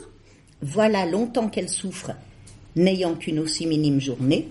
Il serait temps d'y mettre un terme et de leur faire accorder une petite augmentation, vu qu'on les fait travailler depuis 5 heures du matin à 7 heures du soir, ce qui est très pénible pour une femme. À cet effet, elles viennent solliciter les bontés de monsieur le sénateur d'avoir la bienveillance de leur faire accorder une augmentation. En fixant la journée de chaque ouvrière à 2 francs et une heure de travail en moins, autrement, toutes les dénommées ci-dessous se verront forcées de cesser leur travail, à leur grand regret, vu qu'il leur est impossible de pouvoir vivre en s'entretenant, en gagnant aussi peu. Il y en a au moins la moitié qui n'ont pas de santé et sont souvent malades par rapport à la nourriture grossière qu'elles sont obligées de manger, afin de pouvoir se suffire avec le peu qu'elles gagnent. Elles ont toutes recours à vous, monsieur le sénateur, pour que vous ayez la bienveillance de leur accorder votre appui et votre autorité pour leur faire avoir l'augmentation qu'elles demandent. De ce bienfait, elles vous en auront une éternelle reconnaissance. Et elles sont, avec le plus profond respect, vos très humbles et dévouées serv- servantes et administrées. Alors, c'est sur cette posture de respect et euh, oui, de, de- de respect, euh, euh, que se fondent les gens qui aujourd'hui vous, vous présentent Napoléon III comme le petit père des, des peuples. C'est un peu court. Bon. Et suivent les noms des réclamantes. Mais quand même, ce qui est intéressant, c'est que dans cette première pétition, comme vous pouvez le voir, à l'exception de elles seront forcées de cesser le travail, on n'est pas dans l'épreuve de force pour l'instant. On est dans la tentative de conciliation. C'est-à-dire, on- voilà.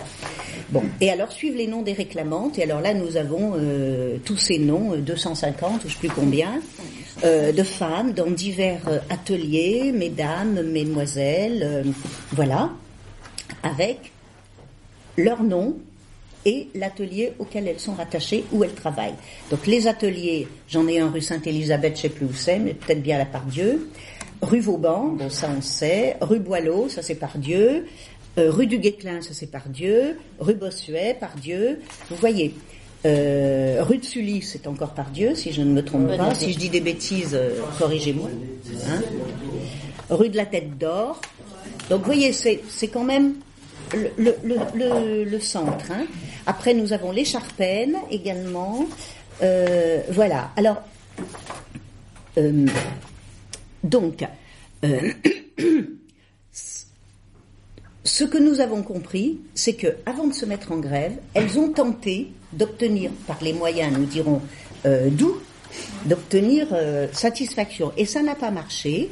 Et donc, on peut considérer qu'il y a un préavis de huit jours qui a été donné par les ouvrières avant de se mettre en grève, et ce qui nous permet de penser que il faut surtout pas considérer cette grève comme euh, une saute d'humeur, un truc qui serait pas réfléchi, car bien au contraire, tout ce qu'on voit dans la, la gestion et la, la tournure des événements dans cette grève semble bien au contraire des choses qui ont été pensées et organisées. Et même, euh, c'est c'est presque, enfin, on n'a pas de réponse définitive à ça, puisqu'on ne connaît pas non plus l'archéologie de la grève, c'est-à-dire qu'est-ce qui s'est passé avant.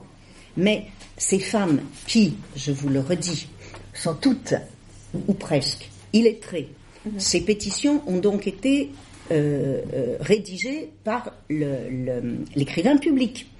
Donc Bosquier et elle, elles signent d'une croix. Elles sont donc analphabètes. Et on peut se demander comment, de cet analphabétisme, elles ont pu passer à cette capacité de, réflexion pour mener euh, une grève euh, dans les règles de l'art telles qu'elles étaient définies à l'époque par le, mouvement ouvrier balbutiant naissant à ce moment-là. Mais en, en tout cas, elles l'ont fait. Voilà.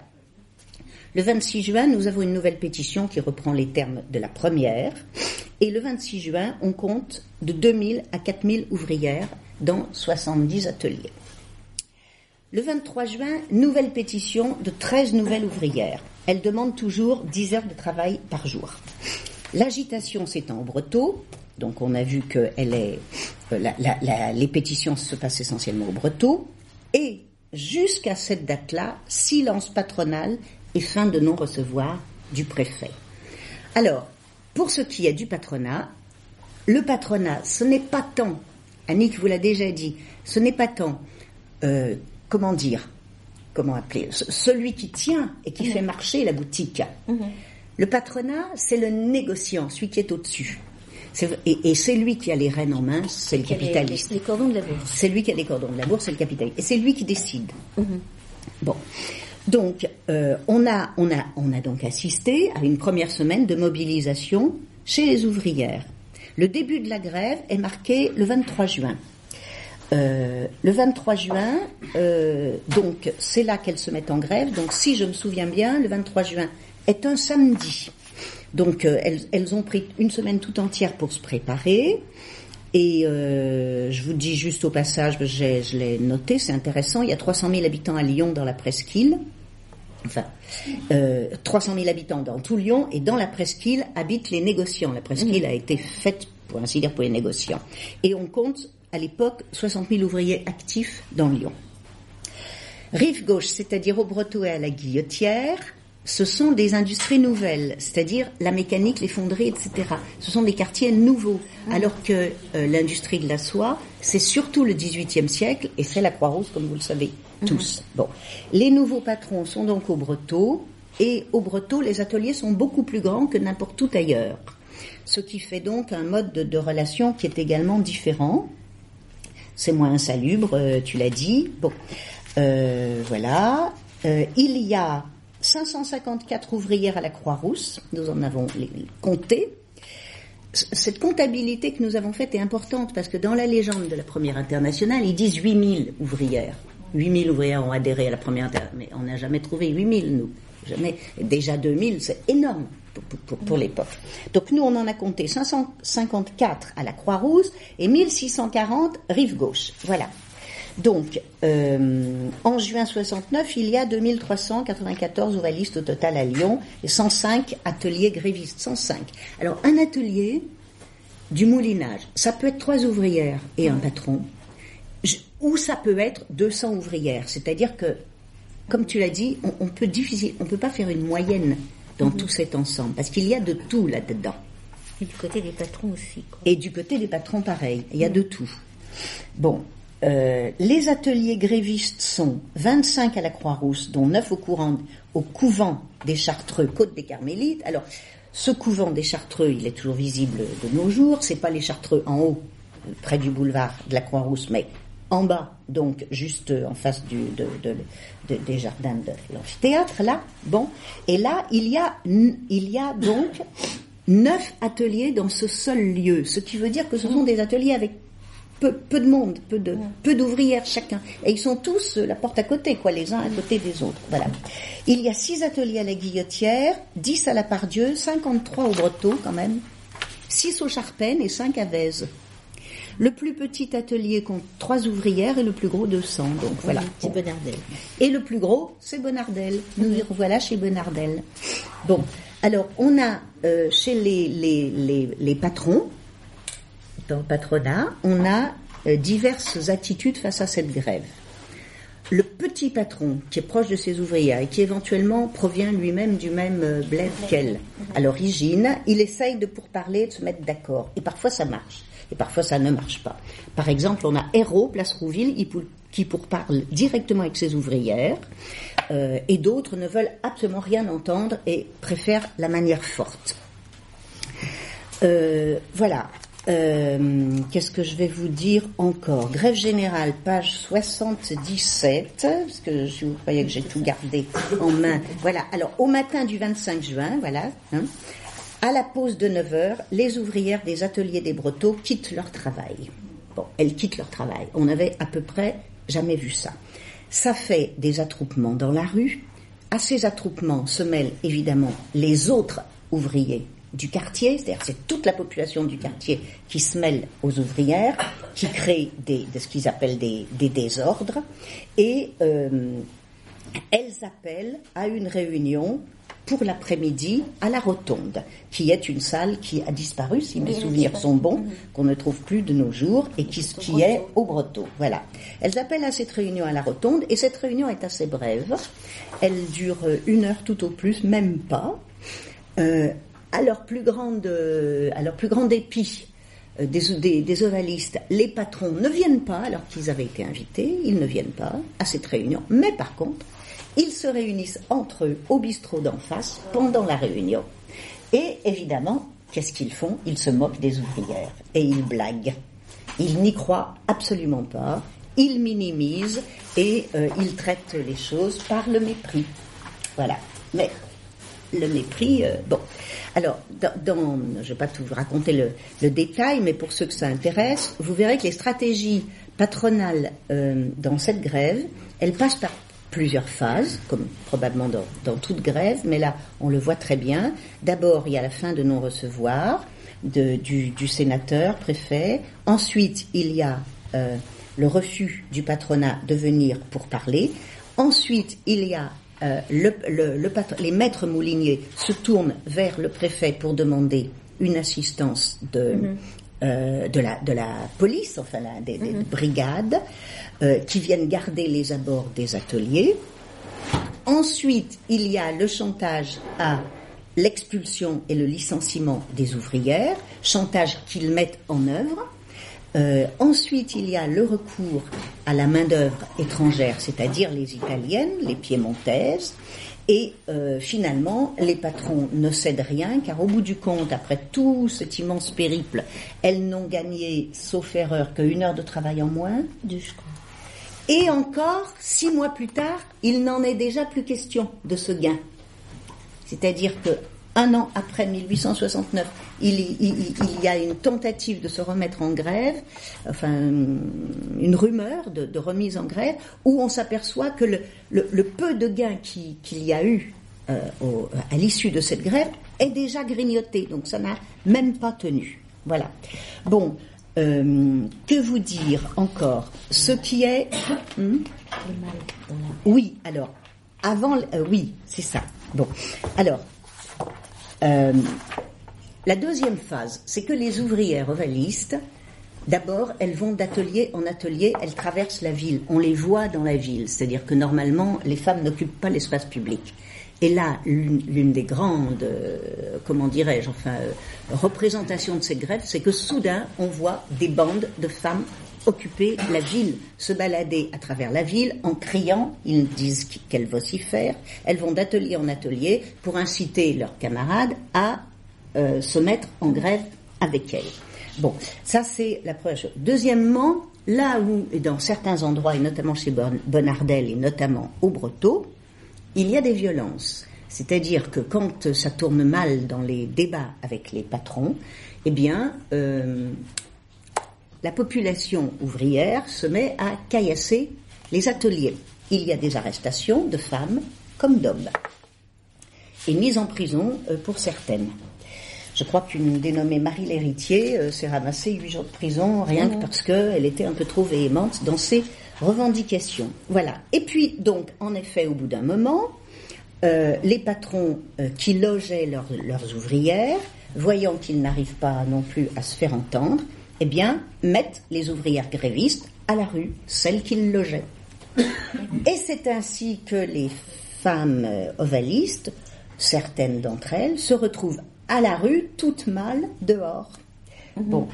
Et à, à partir de là, la presse, certes, mais également les ouvriers euh, qui, les, qui les soutiennent, le mouvement ouvrier qui, qui, qui les soutient, commence à s'inquiéter.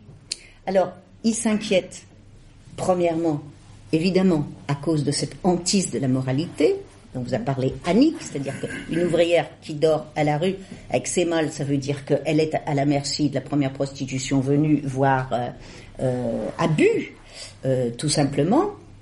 Et puis, euh, on pense aussi aujourd'hui euh, au SDF, c'est-à-dire qu'être à la rue, c'est effectivement être à, la merci de tout, de n'importe quoi et, de tout le monde. Et alors là, le, le- le style de la grève change, et notamment, enfin, vous retrouverez dans, cette grève des noms que, l'on connaît dans l'histoire du mouvement ouvrier et notamment dans l'histoire de la première internationale.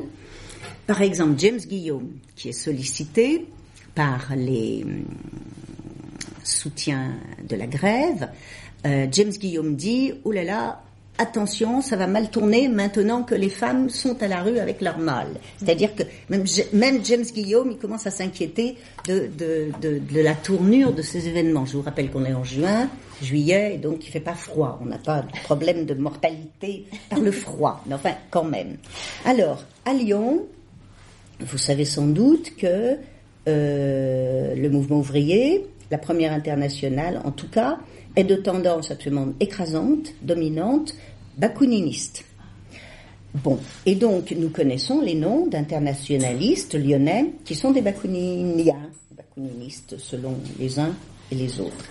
Alors il y a Palix, Richard et encore un autre dont le nom m'échappe soudain, Enfin bref, tout d'un coup, on les voit s'approcher de cette grève, autour de cette grève. Et cette grève, elle a un comité de grève, elle a une commission des ovalistes. Philomène Rosan, qui est analphabète, est nommée présidente du comité de la grève.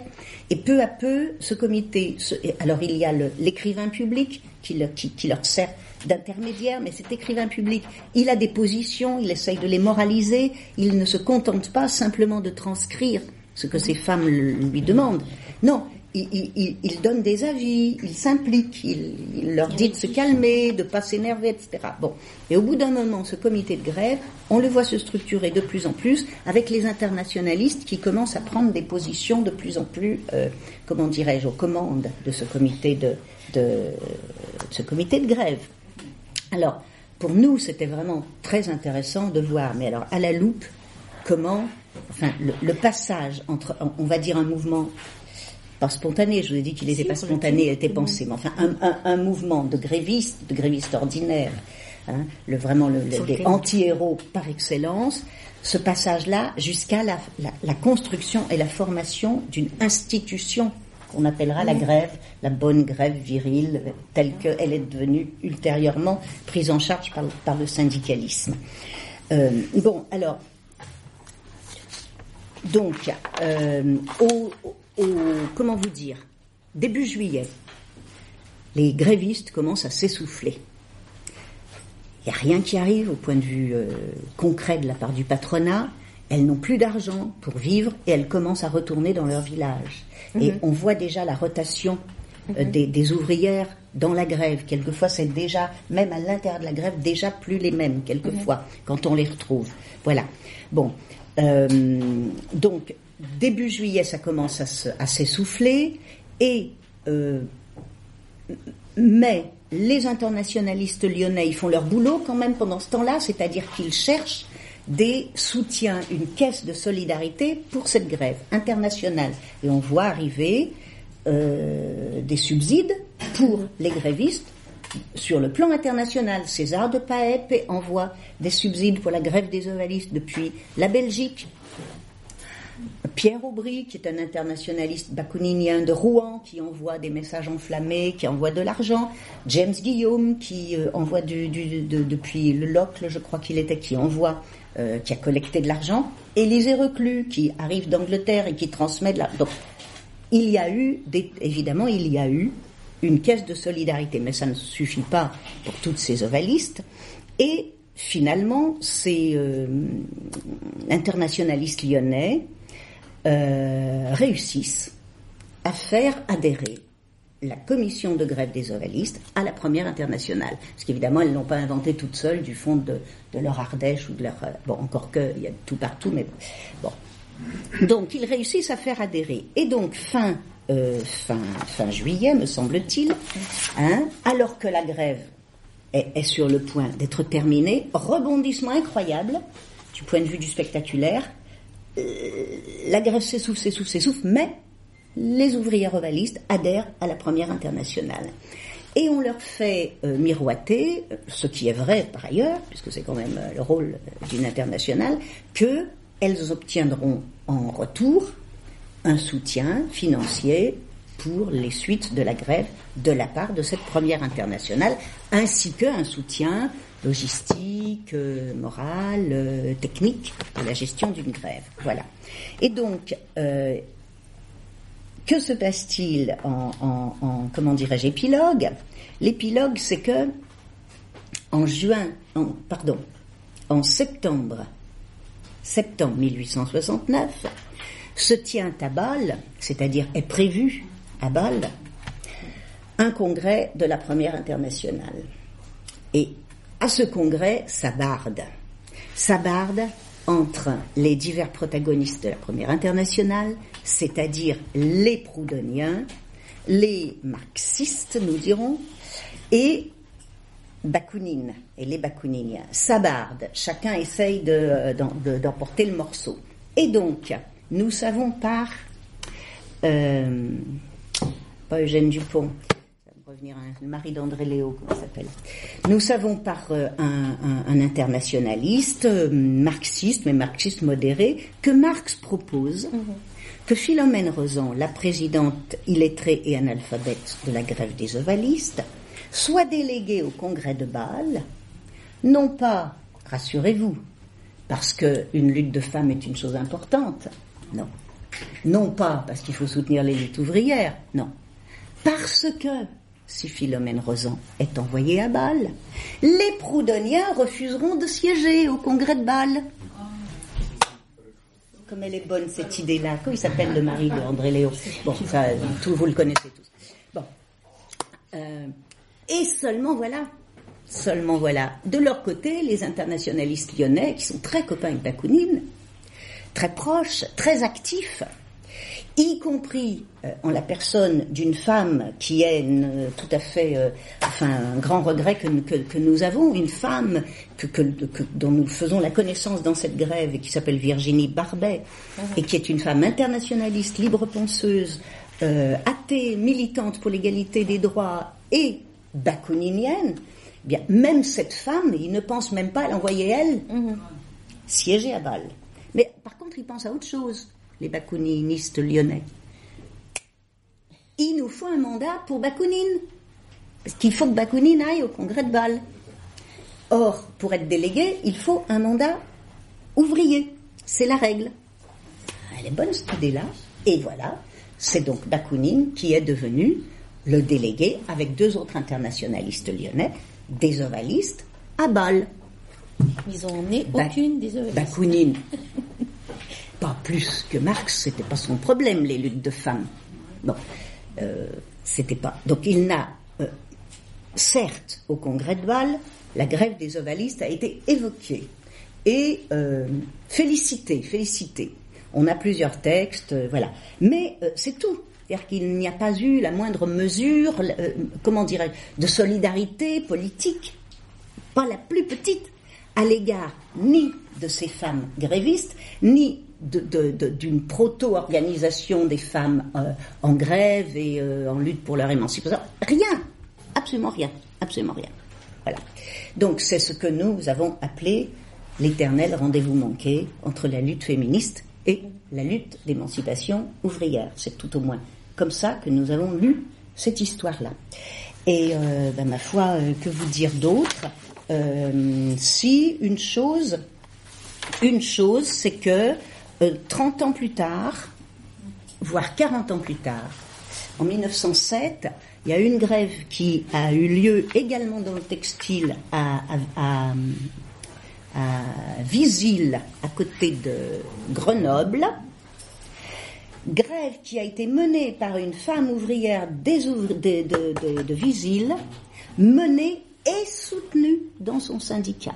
Cette femme, elle s'appelle Lucie Beau, c'est en 1908, elle écrit ses mémoires et nous savons donc par elle comment s'est menée la grève, qui l'a soutenue, qui ne l'a pas soutenue, qu'est-ce qu'elle a eu à, endurer. Et donc nous pouvons mesurer cette évolution qui s'est faite euh, pendant entre 1869 et donc 1908, puisque là, c'est une femme qui devient responsable et qui est soutenue pour le coup, par son syndicat. Ça l'a pas empêché de faire une tentative de suicide, mais enfin, elle est quand même soutenue par son syndicat. Voilà. Bon, écoutez, pour, pour la grève, je vois qu'est-ce que je pourrais, qu'est-ce que je pourrais euh, ajouter. Ah oui, si, quand même. J'ai retrouvé pour ici. On retrouve toujours des petites archives dans les coins sous les malles quand on est en train les malles quand on est en train de déménager. Donc j'ai retrouvé parce qu'on n'a pas lâché le morceau comme ça. Hein. Nous sommes allés chercher dans les archives de la première internationale. Et j'ai retrouvé tout ce cheminement que j'ai complètement oublié qu'on avait fait. Donc, ce n'est euh, ni toi ni moi, mais c'est euh, ma mère, qui est prof d'anglais, qui est allée à la British Library à Colindale, à Londres, pour nous retrouver les archives euh, de la première internationale, parce que nous voulions avoir les courriers échangés entre les internationalistes et les ovalistes, pour savoir exactement qu'est-ce qui s'est passé. Et alors, j'ai trouvé une chose qui va bien t'amuser, c'est que The Beehive. The Beehive, c'est le journal du mouvement ouvrier anglais, proche des internationalistes de l'époque. Tu sais comment il s'appelle? Workingsman Journal. Workingsman. C'est tout. Alors, je vais vous dire, si vous voulez, un petit peu la, la nature du courrier. Le Beehive, donc le Beehive, du samedi 17 juillet 1869, donc 17 juillet, à la rubrique Haïti. Une autre lettre a été reçue du correspondant de Lyon contenant une déclaration d'adhésion des ovalistes, moulinières de la soie de Lyon, à l'association internationale. Elles sont au nombre d'environ 7500 et 300 hommes, en grève, en grève, et appellent à l'aide les membres de l'international des autres pays. Les raisons de la grève ont été exposées dans les numéros de la semaine dernière, réduction des heures de travail de 12 heures à 10 heures par jour, une augmentation de salaire, de, on compte ça en shillings, je, je vous passe. C'est la première corporation féminine à entrer dans l'international. Comme la plupart des jeunes filles célibataires sont logées par leur employeur, elles ont été expulsées lorsque la grève a commencé et étaient dans l'incapacité de trouver un abri ailleurs. Elles ont dû dormir à la belle étoile. Pour faire tourner les moulins, les propriétaires ont envoyé des agents dans les campagnes pour engager des petites filles de 11 et 12 ans dont les parents ont été abusés par de fausses promesses. Monsieur Bonardel, rue Bossuet au Breteau, a importé depuis six mois ça, des centaines de jeunes filles, ce que tu nous as dit, bon, etc. Euh, je, voilà, je vous passe un. Euh, ce qui aggrave, alors, quand même l'international, c'est extraordinaire tout de même. Ce qui aggrave la situation des ovalistes, c'est que plusieurs autres corporations, au lieu de soutenir les ovalistes, au lieu de soutenir les ovalistes, se sont aussi mises en grève. Tous les, métiers de la métallurgie, comme les mécaniciens, les fondeurs, etc., sont en grève. Ils demandent une réduction du temps de travail de 12 heures à 10 heures sans réduction de salaire, l'abolition du travail aux pièces et que les heures supplémentaires soient payées le double. Les cordonniers demandent. C'est-à-dire, non mais c'est intéressant de voir comment ils raisonnent ces internationalistes. Se mettre en grève, ça pourrait être considéré comme un soutien aux grévistes. Enfin, moi, j'aurais pu penser ça. Ben, non, c'est un inconvénient. Voilà. Bon, écoutez, nous avons là, euh, si vous en voulez davantage, des, des, euh, des, des- des notes sur les courriers qui ont été échangés entre Lyon et la première internationale. Et ce que je dois vous dire, au final, et que j'avais complètement oublié, c'est que la fameuse lettre d'adhésion des ouvrières ovalistes à la première internationale, elle n'est pas à Londres. Elle est où Elle n'est pas à Londres. Car on, pas moi, je répète, a fait tout le tour, toutes les, les- les bibliothèques d'histoire des femmes, d'histoire féministe, marxiste, tout, le British, tout, elle n'est pas à Londres. Elle est à Moscou. Ah, d'accord. C'est cuit donc. C'est cuit. Enfin. Donc voilà. euh, elle, elle a été tripatouillée, il y a du blanc dessus. Ah. euh, non? En tout cas, j'irai pas la chercher. bon, euh, des questions. Voilà.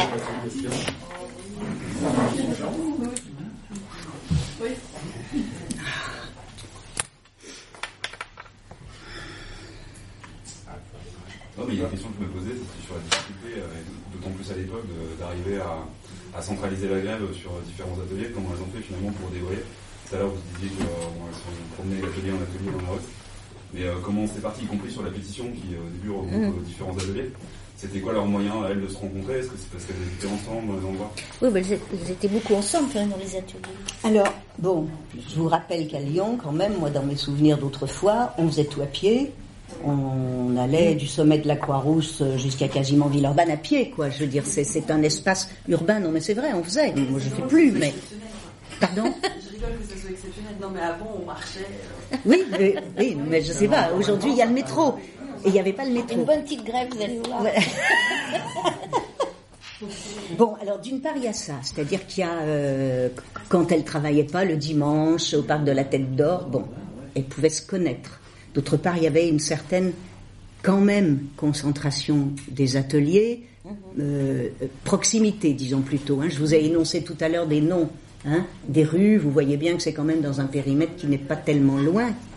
Et puis il y a une autre chose qui est euh, ce que j'appellerais la convivialité populaire, c'est-à-dire que euh, Annick l'a dit tout à l'heure un peu, quand même, elles vont à la gargote. Il y a ce qu'on appelle les vinaigriers qui servent de bistrot, où euh, on retrouve euh, les hommes, les femmes attablés en train de boire, euh, euh, de discuter, de voilà, euh, à, des prix qui sont abordables pour ce genre de salaire-là. Donc, il y a obligatoirement ce qu'on appellerait une sociabilité ouvrière à l'époque, malgré le contrôle dont, on a parlé, malgré la croyance dans le fait qu'on peut encore enfermer les femmes et les empêcher euh, euh, de, de- de véroler euh, la voie publique. Enfin, voilà.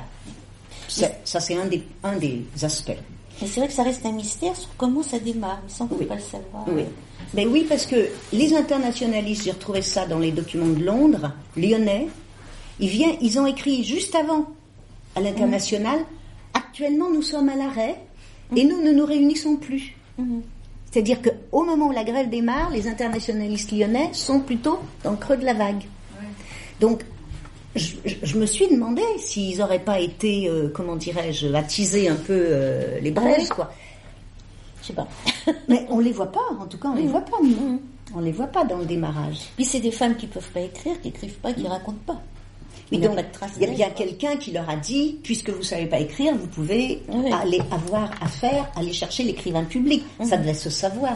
Peut-être qu'elles écrivaient au village des nouvelles à la famille. Elles faisaient écrire, De temps en temps, ça. elles faisaient Mhm. écrire, comme le font les émigrés. euh, Oui, toujours. Peut-être. Enfin, tout ça, c'est des peut-être. Ça, on- tout ce qu'on a trouvé, on vous l'a raconté. Et on l'a dit dans le livre. Mais il y a encore des choses qu'on a En fait, c'est dans les greniers, ça peut être dans les greniers en Ardèche. Non, mais c'est vrai. Quand on vide les greniers, on, Ouais. on a des courriers. Ce qu'il y a d'étonnant, c'est que quand on fait une grève maintenant, on a les précédents, on peut dire, on dit, Mhm. ah, ils ont fait ça avant. Tandis que là, sur quel, euh, quel précédent de grève ou d'arrêt de travail elles ont pu se. Ouais. Il y avait- eu des grèves euh, ovalistes et, Mm. et ouvriers mouliniers en 48, enfin des mouvements en 48, mais c'est vieux en même temps, hein, 48 à 69. C'est une génération. Mais 30 ans tout de même. C'est une génération. Enfin, ça peut historiquement être connu. Puis, en même temps, on est au début de la prolétarisation des femmes, hein, de la- enfin, de, les femmes ouvrières, quoi. Donc, euh, bon, il y a des aff- affaires très spontanées. Il n'y a pas d'histoire. Et Enfin, il n'y puis, a pas de- et- et alors, d'habitude, quoi. il y a, y, a, y, a, y, a, cette mémoire du fait que les ouvriers mouliniers Mhm. et ovalistes ont participé aux événements de 1848 à Lyon et même de 1830, puisqu'on l'a Ouais. Mhm. trouvé, évoqué, c'est c'est inscrit. Mais il y a aussi le fait que depuis 1869, ça monte, ça monte, ça monte, les grèves Oui. dans le pays, c'est vrai. Oui, on est tout de même à la veille de la, de la commune. On est à la veille de la hein. commune. euh, Donc, euh, ça va monte, ça mal. Il y a Ça plein de va grèves mal, hein, partout. au- Dans le Second Empire, ça va mal. Ah ouais. quand même. Ah ouais. C'est un ordre à la fin. quoi. J'ai peut-être un complément, mais j'ai trouvé qu'il y avait en, dès 1864 et puis en- ensuite en 1866, il y a des grandes grèves d'ouvriers et d'ouvrières tulistes. Ah ouais? Euh, et donc ça, ça a pu euh, donner aussi des idées, à mon Ah, avis. d'accord. Hum. À Lyon? Tulistes? À Lyon euh, qui en fait. Qui travaillent Ah, là-dessus. Il y a- une ancienne fabrique à Saint-Gilles-Laval, effectivement, qui- qui a Ah ouais? fermé. euh, oui, c'est une des Oh. dernières d'ailleurs. En Qui a eu 1864, par de là mon boulot, qui maintenant est fermée euh, depuis des années. Et elle est, elle est très, très, elle était très ancienne. Si quelqu'un, je pense, est sur la période, euh, Mathieu, qui est derrière, a écrit un bouquin qui s'appelle Les communalistes. Non, les communes. Communal. Les communards à Lyon, qui est sur la période de 1940 à 1970, c'est ça? Euh, 1870. Voilà. D'accord. C'est un bon complément par rapport à Mais oui, bien sûr. C'est la situation générale. C'est vrai que sinon, c'est difficile à comprendre. Aux ACL, très bonne maison d'édition. Donc, Ce qui est étonnant, c'est que quand on voit le- la durée du travail, en 1535, il y a eu la- le grand truc des imprimeurs, ouais, et c'était de 12 à 14 heures déjà. ouais, ouais. Et c'est c'est ce qu'il reprochait, enfin c'est ce qu'il il voulait euh, travailler moins. Mhm. Et en plus, euh, et que le, Mais ça n'a pas changé pendant le des vin et siècles. le, et le pain, Mhm. mais euh, c'est c'est étonnant que c'était encore 14 heures, euh, enfin 12 heures de travail. Mhm. Et ça bouge pas pendant des siècles. hein. Ah ouais. C'est vrai, il faut qu'on hein. arrive à l'industrialisation pour que ça bouge. Les horaires avant la campagne, c'était du lever du jour au coucher du jour. Oui, c'est on ça, était en, oui. en- en zone d'été, dans, dans ces horaires-là. Par contre, dans les ateliers à Lyon, quel type d'éclairage ils avaient pour tenir 12 heures Voilà. Est-ce qu'ils avaient des lampes, des lampes avec des lampes Des lampes à huile ou je sais pas quoi, moi. Enfin, c'est. Est-ce qu'il y avait des je sais signes, pas. pendules euh, Ça doit être assez dangereux. Parce que l'éclair- l'éclairage des rues à gaz, ça date de la fin du si, le 19e, gaz, non Hein C'est la fin du 19e Bah, Il me semble, non Hein Ça, ça me fait penser à la révolte des champions. Vous connaissez ce, À Venise Florence. Ah. Le bouquin est pareil. Le bouquin est, 15e 15e, 15e Non, siècle c'est le, le 14e. C'était un des, un, des, un des arts mineurs, donc, Ouais. dans le métier de, de la soie, de la textile. C'était pas un art majeur comme aurait été les canuts, c'était un art mineur, et donc maîtrisé, etc. Et c'était un peu le même genre de. Ah, dis donc. Sauf que c'était les mêmes, c'est pas les mêmes. Et euh, vu qu'elles étaient en grève et qu'elles ne travaillaient pas, on sait ce qu'elles faisaient finalement. Parce Ouais. qu'elles s'organisaient pour la lutte. euh, Ah oui, elle circulait énormément d'un atelier à l'autre. C'est là où elles étaient en par la police, éventuellement arrêtées. Elle faisait, euh, comment dire, comme on fait maintenant, c'est-à-dire qu'on empêche celles de travailler, etc.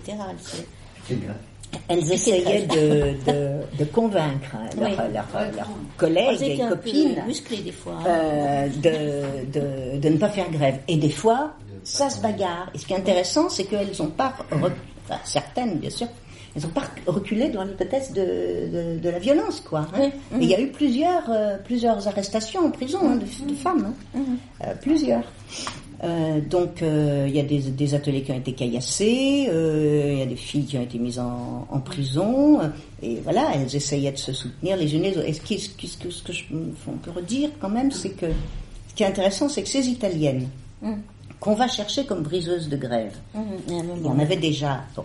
À un moment, il y a le cordonnier du juillet, four. début juillet. Il y a le cordonnier du four. Vous avez des mouvements ouvriers et sociaux, il y a toujours un cordonnier. Bon, alors, il y a le cordonnier du four qui est au Breton, qui dit il faut donner le feu et le pain aux Italiennes. Mhm. Bon. Et finalement, le consul d'Italie loge Ah oui. des Italiennes parce qu'elles sont grévistes et donc expulsées de leur atelier, il les loge. Parce Et finalement, on trouve que nos Italiennes, entre guillemets, eh bien, elles sont hyper grévistes, au moins autant que les autres, Mhm. à même proportion. Autant que les autres. Il y avait, enfin, la, la Savoie était italienne à l'époque. Oui. Mhm. Et Non, si, 62, c'est le le rattachement. Combien 62 62. Bon ben, en, en tout cas, c'était pas loin. ouais. Enfin, historiquement, c'est très proche. hein. Parce qu'à Turin, il y avait apparemment un mouvement ouvrier assez important. Ah ouais À cette époque-là Euh, oui, puisque c'est dans les mémoires de cœur de roi. enfin. Ah oui Ah, bon.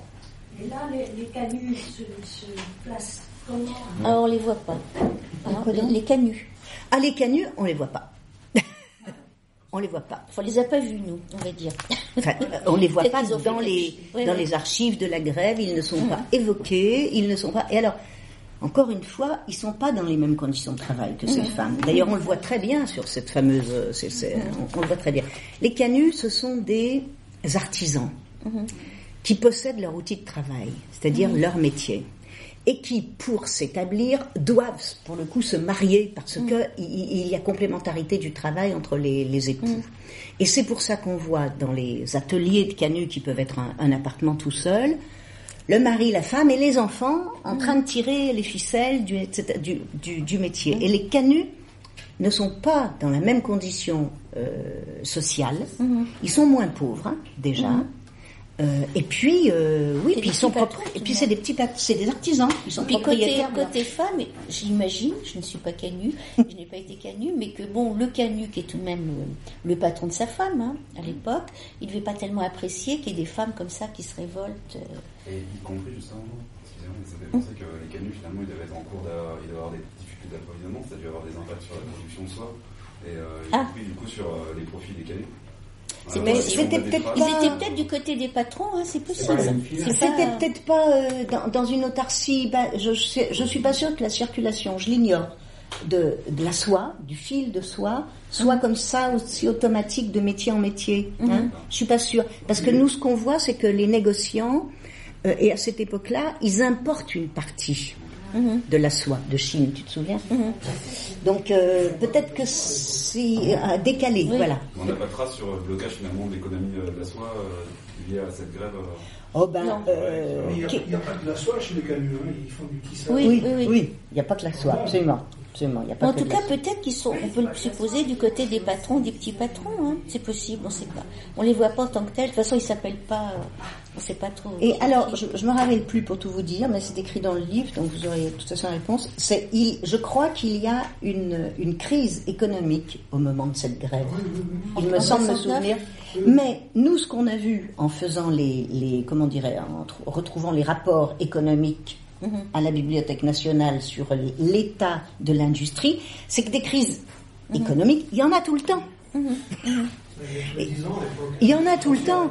L'histoire du plein emploi, c'est une fiction complète, quoi. Ça n'a jamais existé. Il y a tout le temps des crises économiques. Et il me semble que là, on est en plein milieu d'une crise. euh, De toute façon, c'est la fin du Second Empire. Hein. ouais. Ah ben, c'est la fin, fin, oui. Est-ce qu'il y a beaucoup de filles qui sont venues de l'Ardèche, par exemple, travailler à Lyon en pensant qu'elles auraient une meilleure condition de vie, Ouais. un peu plus d'argent, qui ont été catastrophées par les conditions inhérentes à la ville et puis alors mettaient le la manière dont elles sont euh, Ben, on sait pas. et qui repartent aussi sec ou c'est ou elles Ah peuvent plus repartir parce qu'ils n'ont pas les moyens? Ben non, elles peuvent. Enfin, on n'a pas vu ça, on va dire, puisque nous, celles qu'on voit, c'est celles qui sont restées. Et peut-être bien, il y en a peut-être bien qui repartaient aussi sec, on ne sait pas. On a eu Enfin, cette bon. hypothèse, en tout cas, qu'il y en a qui Ça repartaient. semble peu probable tout de même. C'est tout de même pas mal la ville par rapport à la campagne à l'époque. Hein. Donc, Et la euh, caisse, euh, alors ça c'est intéressant parce que à c'est Tourelle pour des jeunes filles. c'est les prémices euh, de la Bourse du Travail, si j'ose dire. La commission de grève des ovalistes fonctionne aussi comme bureau de placement. Hum, Et il y a des annonces qui disent pour celles qui veulent travailler, il y a du boulot à, Aubenas, il y a du boulot à tel. Et ça, c'est une chose qui, qui a été reprise ultérieurement dans la création des bourses du travail, comme Et bureau puis, de placement. Il y a une grosse immigration masculine dans les 20-30 années avant. Donc si vous voulez trouver un mari, il faut Faut aller là où il y en a. Donc euh, il y a aussi une logique euh, de l'immigration en général. D'abord les hommes partent, enfin à cette époque-là, les hommes partent d'abord, après les femmes suivent. Là c'est pas le regroupement familial, mais euh, c'est l'idée que euh, bon, on- moi je, enfin comme ça, on a l'impression quand même qu'elles sont plutôt mieux là qu'à la campagne que, que- que dans le chez elles. Sinon, elles sont chez elles, hein, coincées, etc. J'ai oublié de dire tout à l'heure aussi que si elles avaient des enfants, elles les mettaient en nourrice dans leur famille. Ou dans à la campagne, comme tout le monde le faisait d'ailleurs. C'est dommage qu'il pas le podoniste parce qu'il y avait déjà énormément de mobilité à l'époque. C'est des gens Oui. circulaient énormément. Oui, oui, c'est ça. c'était- Oui. La creuse jusqu'ici. Oui, oui, oui, oui, bien sûr. Ça, Oui. Même, même au, 14 au 16e siècle, c'était Oui, comme ça. Ah oui, ah bah oui. Ça a toujours énormément circulé. Ah oui, oui, oui. Hommes et femmes. Oui. D'abord les hommes, puis après les femmes. Et puis la population de Lyon, elle est faite de cette émigration-là. Hein, Comme euh, toutes les villes. comme toutes les villes. Non, puis même dans les campagnes, ça bougeait entre campagnes. Oui, oui. C'est Pour les travaux saisonniers. saisonniers, des gens qui se fixaient, qui se fixaient pas. De toute façon, c'est la, c'est la grande période du. c'était le grand vidage, je sais pas comment on dit, de l'immigration de la- de l'Ardèche. Hein. Ouais, ouais. C'était la fuite totale. et pas. Exode. Il n'y a pas. Si, aussi, oui. oui, oui. Là, oui, un peu. Oui, mais moins. Oui, parce que. Oui. Moins la Haute-Loire. Les usines du, du Beaujolais, euh, de ce qu'on appelle Beaujolais. Pas trop, là. Jujurieux, c'était pas dans le Beaujolais. encore, là, C'est dans- l'Inde. Jujurieux, C'est dans Jujurieux. Ah, c'est dans. Ouais. Dans le vers Beaujeu, il y avait, il y avait pas mal de, de filatures des, Ouais. textiles. Est-ce que c'était en même temps ou c'était. euh, Oui, c'est en même temps, mais en même temps? sur les femmes qui, qui partent des campagnes, c'est vraiment du sud en fait. Hein. Elles n'arrivent pas du nord, elles n'arrivent pas de là. Ce qu'on a trouvé, tu te rappelles Je sais plus comment on a fait pour trouver ça, mais bon. La mère de Ravachol était ovaliste, tu te rappelles Ah, je- Et alors c'est à la Ancloire justement, c'est elle voit- c'est comment son blême Euh, non, c'est à la Loire. C'est Rive de Vue. Non, non, c'est C'est C'est par là, c'est autour de Rive de loin de ça. Non, Montbrison c'est la fin c'est la fin de quoi? De Ravachol. Ah, non, un patelin. Mais, alors je sais pas, mais si, sais pas. mais si. Non, mais je me souviens- bon, enfin bref, ça va revenir. C'est un petit patelin dans la Loire. Un petit patelin dans la Loire. Au-dessus- de Rive de Gier, en montant sur le Oui, à côté de Rive de Gier, par là. Montbrison Elle c'est. est marquée la maison actuellement. Elle est marquée. Elle est Ici, Ben, sa mère était moulinière, ouvrière moulinière. Ce qui nous porte au moins une génération après nos, notre, cette grève. Mhm. Moi j'ai une question en rapport avec la sociabilité. et, euh, donc, un peu, euh, je sais qu'il existait des cercles d'ouvriers euh, par exemple, il y en a eu un ici, le Cercle des ouvriers métallurgistes. Est-ce que vous savez s'il existait une chose un peu similaire pour les ovalistes? Parce que justement, si elles étaient illettrées, on- dans ces cercles, qu'on pouvait trouver des bibliothèques. Ah oui. Ça, faut-il Euh, et encore que, euh, voir. souvent elles se cachaient sous des noms, euh, sous le Second Empire, sous des noms d'emprunt. Par exemple, le cercle des ouvriers métallurgistes, c'était le cercle des amis des arts. Oui, oui, oui, oui, oui, oui, oui. Et euh, est-ce que vous pensez que ça a pu exister pour les ovalistes ou c'était vraiment trop, euh, Il y a un mouvement. Ouais, il y a un mouvement féministe important à l'époque euh, à Lyon. Euh, Il y a une Eugénie Niboyer, etc., mais qui va monter à Paris à un moment. Euh, et il y a des clubs féministes, mais c'est très très bourgeois. Donc euh, je vois mal une ovaliste illettrée se dire qu'elle va aller euh, dans ce genre de cercle. Oui, c'est Mais ça le problème. En tout cas, ça reste complètement C'est que celles qu'on hein. connaît, nous, par les archives qu'on- qu'on- auxquelles on a, elles sont illettrées, quoi. Enfin, si Mm. je reprends la, la Et elles pétition, parlent pas français. elles sont illettrées. Donc, euh, Tu vois, donc c'est... aller au cercle d'Eugénie Niboyer. Comment veux-tu Parce que les cercles ouvriers qu'on connaît, notamment les canuts par exemple, c'est quand même des gens. Les canuts, ils avaient des journaux extraordinaires. euh, euh, euh, l'écho de l'atelier, vous vous rappelez L'écho de l'atelier, l'écho de la fabrique, l'écho de la fabrique, des trucs comme ça. Donc, ils avaient une culture sociale importante et euh, une pratique euh, culturelle importante, de lecture et tout, comme tu dis. Mais ça, chez les ovalistes, on n'a rien trouvé de tel. hein. Et puis, euh, enfin, non, dans l'horizon qu'on a brassé, on n'a rien trouvé de tel. Ah non. Vous aviez une question Mais en revanche, peut-être que dans l'autre sens, puisqu'il y avait des cercles féministes, peut-être qu'il y a des, des personnes bourgeoises qui se sont peut-être intéressées, comme on dit que la Révolution française était une révolution Ouais. Oui, c'est vrai. Mais là, euh, pas vraiment. Alors, ces féministes Eugénie Niboyer, elle, elle Ouais. avait un journal et tout, il n'y a rien. Il n'y a rien. Non. Eugénie Niboyer, il n'y a rien. Et l'autre aspect qu'on a, c'est Harriet Lowe. Donc, Harriet Lowe, c'est la seule femme, donc anglaise, qui siège au Conseil de la Première Internationale avec Marx. Benoît Malon, celui que je... Ah, voilà, le mari d'André Léo, c'est Benoît Malon qui trouve cette belle idée que si on envoie Philomène Rosan, les Bretoniens ne viendront pas. Benoît Malon. Donc, euh, au, au Conseil central de la Première Internationale à Londres, il y a une femme et une seule, Harriet Lowe. Et Marx, soi-même, la délègue pour aller faire la quête pour les ovalistes auprès des groupes féministes anglais.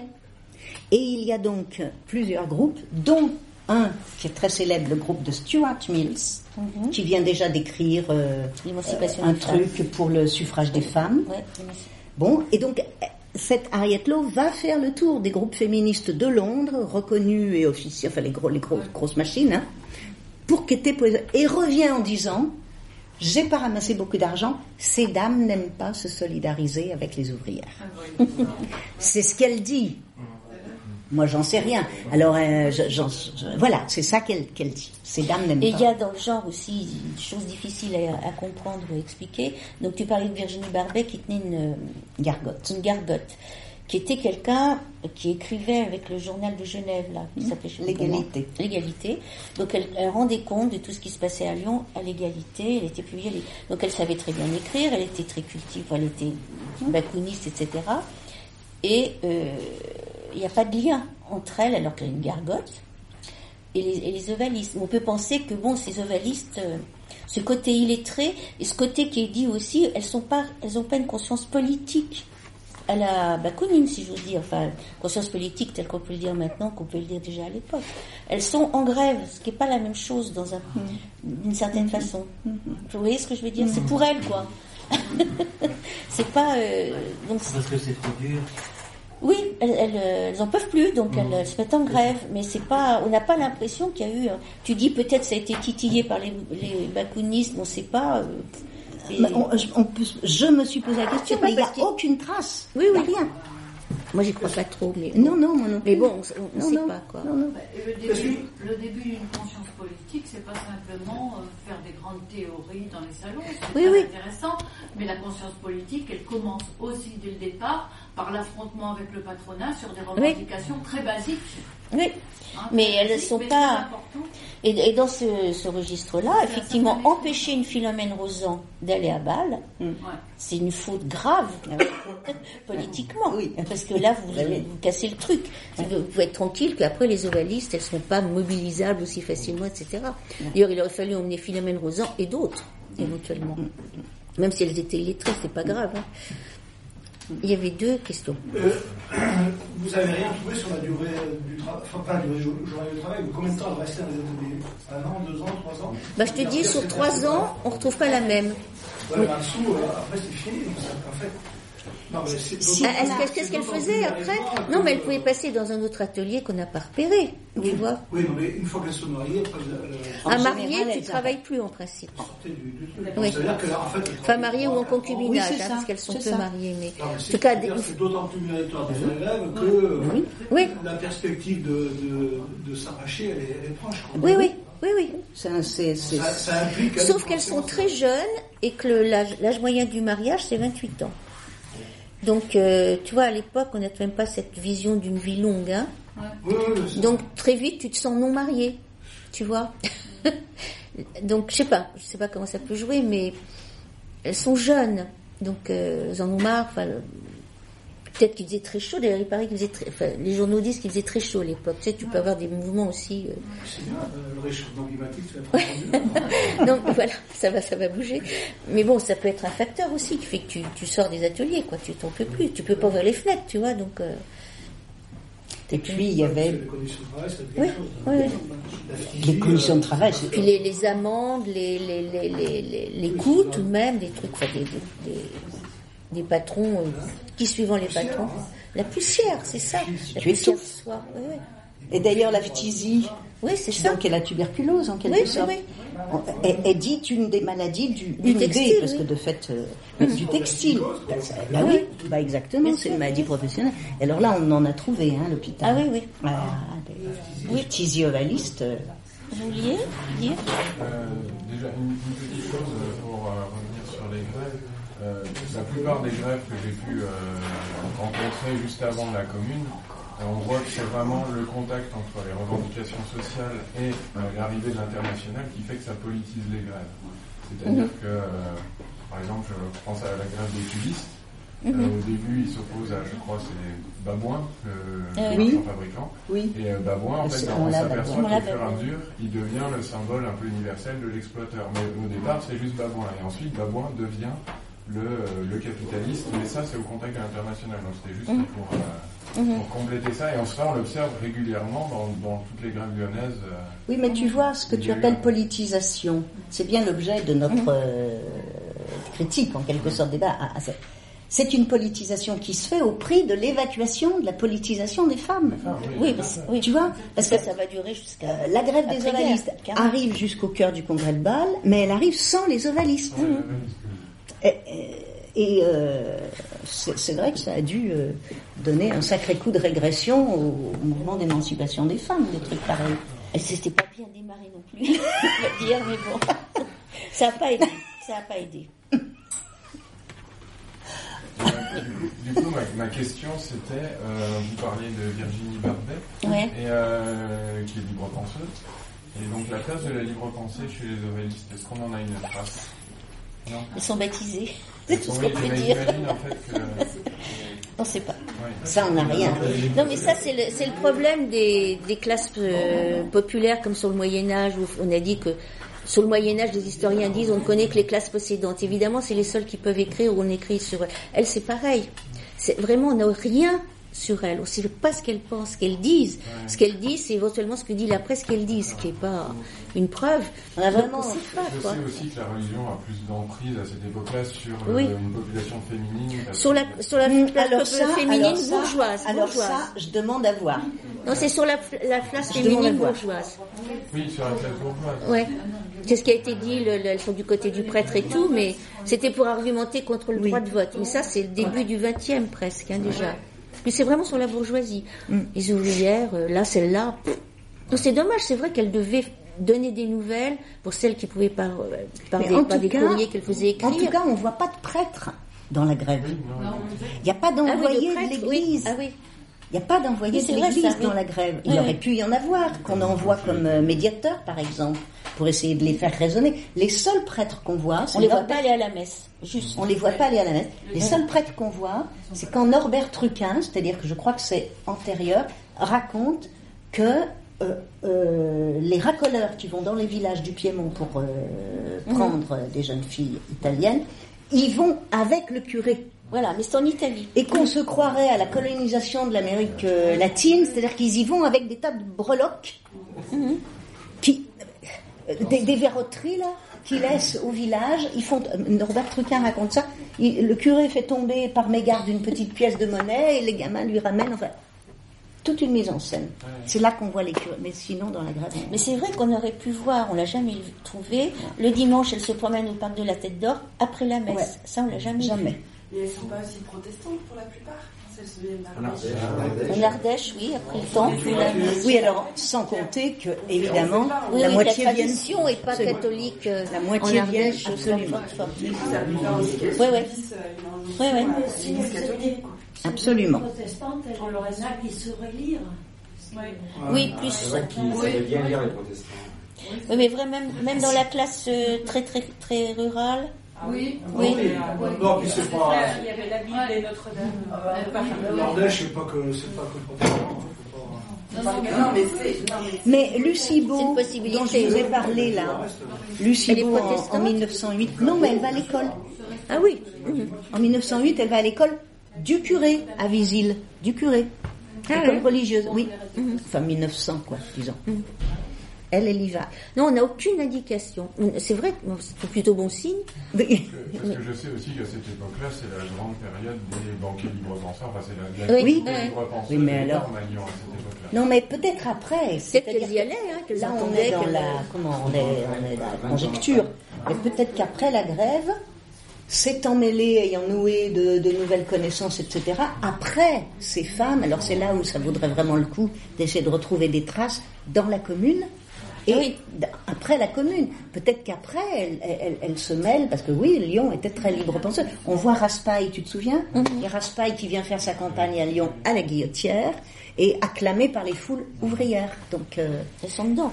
elles sont, elles sont dedans. Mhm. Elles sont forcément dedans. Elles sortent hein, tout de même de leur euh, dortoir là. Elles sont pas, elles, c'est pas les couvents soyeux. Hein.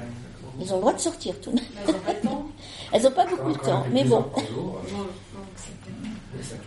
Mais elles travaillent pas tous les jours. Il y a des jours de Oui, chômage. c'est ça. C'est- c'est- on a du mal à se représenter Oui. cette réalité du travail. hein. Mhm, Parce que c'est.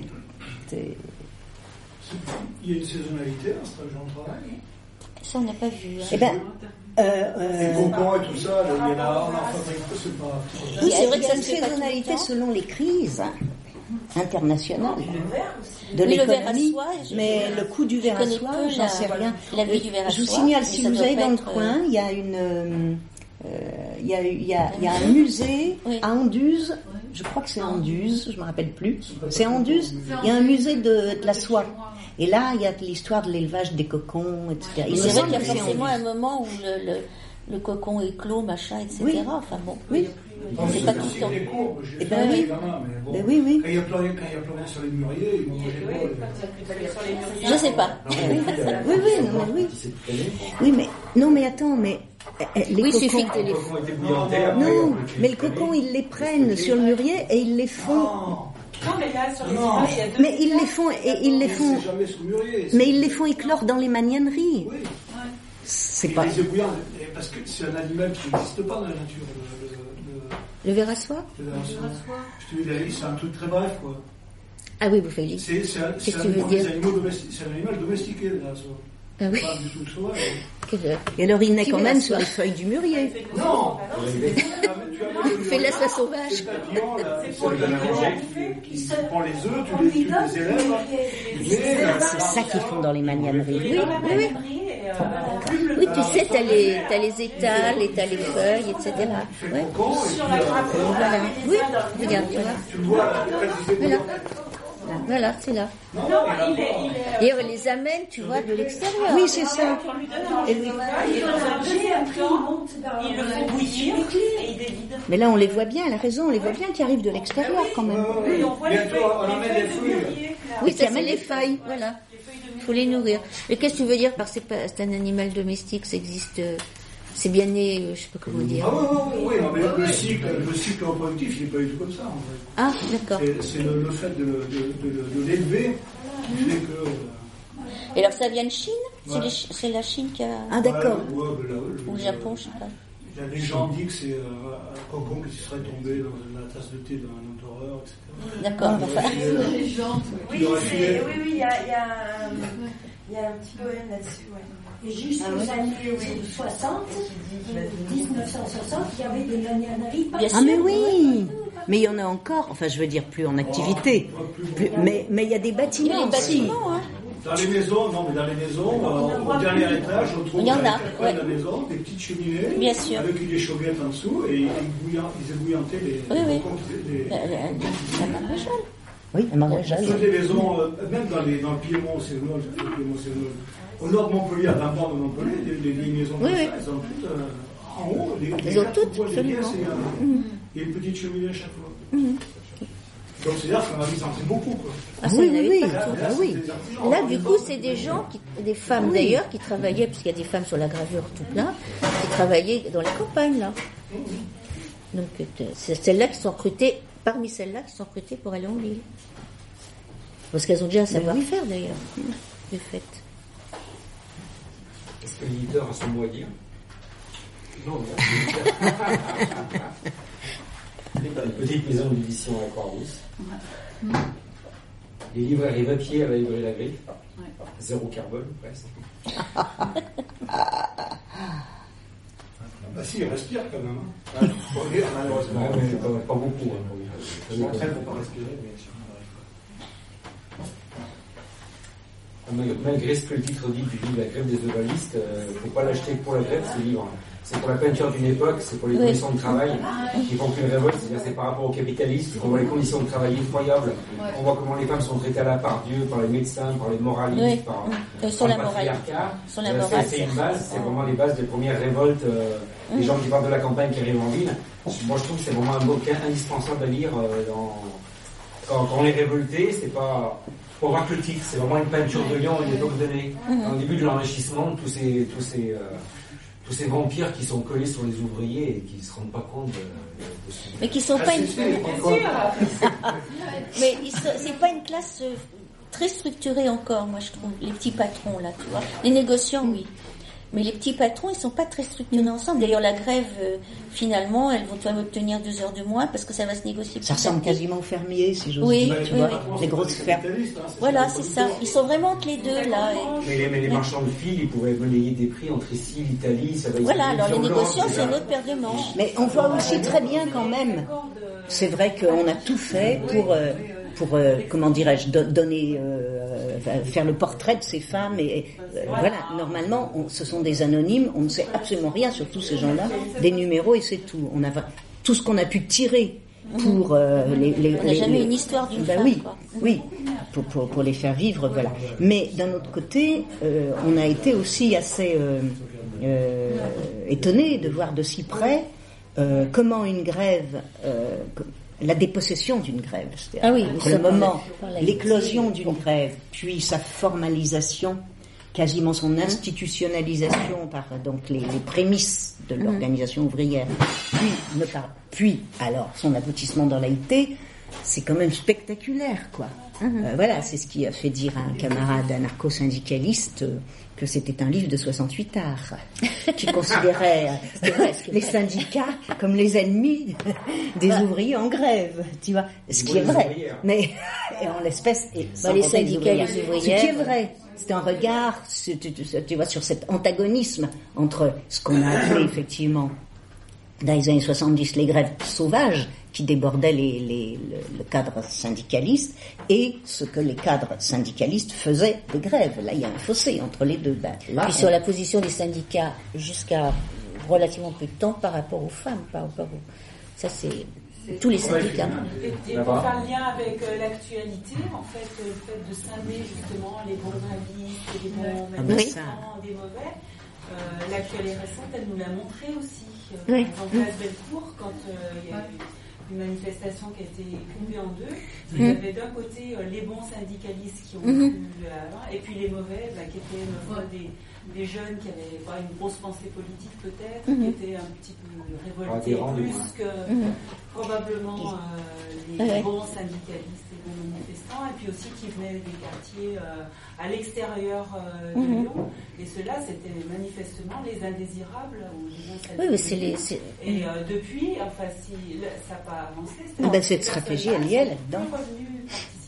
Les gentils Non, ouvrières, l'institutionnalisation, c'est. eux-mêmes, en fait, euh, oui, faisait tout à fait on, on dit, eh bien, les, les, les, militants euh, classiques, enfin, Hum, hum, les bons militants. donc, Hum. ça se- Mais dès que c'est institutionnalisé, euh, ça vire, euh, ça vire quoi. On sait pas bien comment, mais côté pouvoir, il n'y a pas à tortiller. Oui, s'il y a du pouvoir, c'est que ça en exclut d'autres. Ça, y a pas. Il faut en exclure d'autres. Ça, hélas. C'est une question s'appelait comment le sénateur préfet?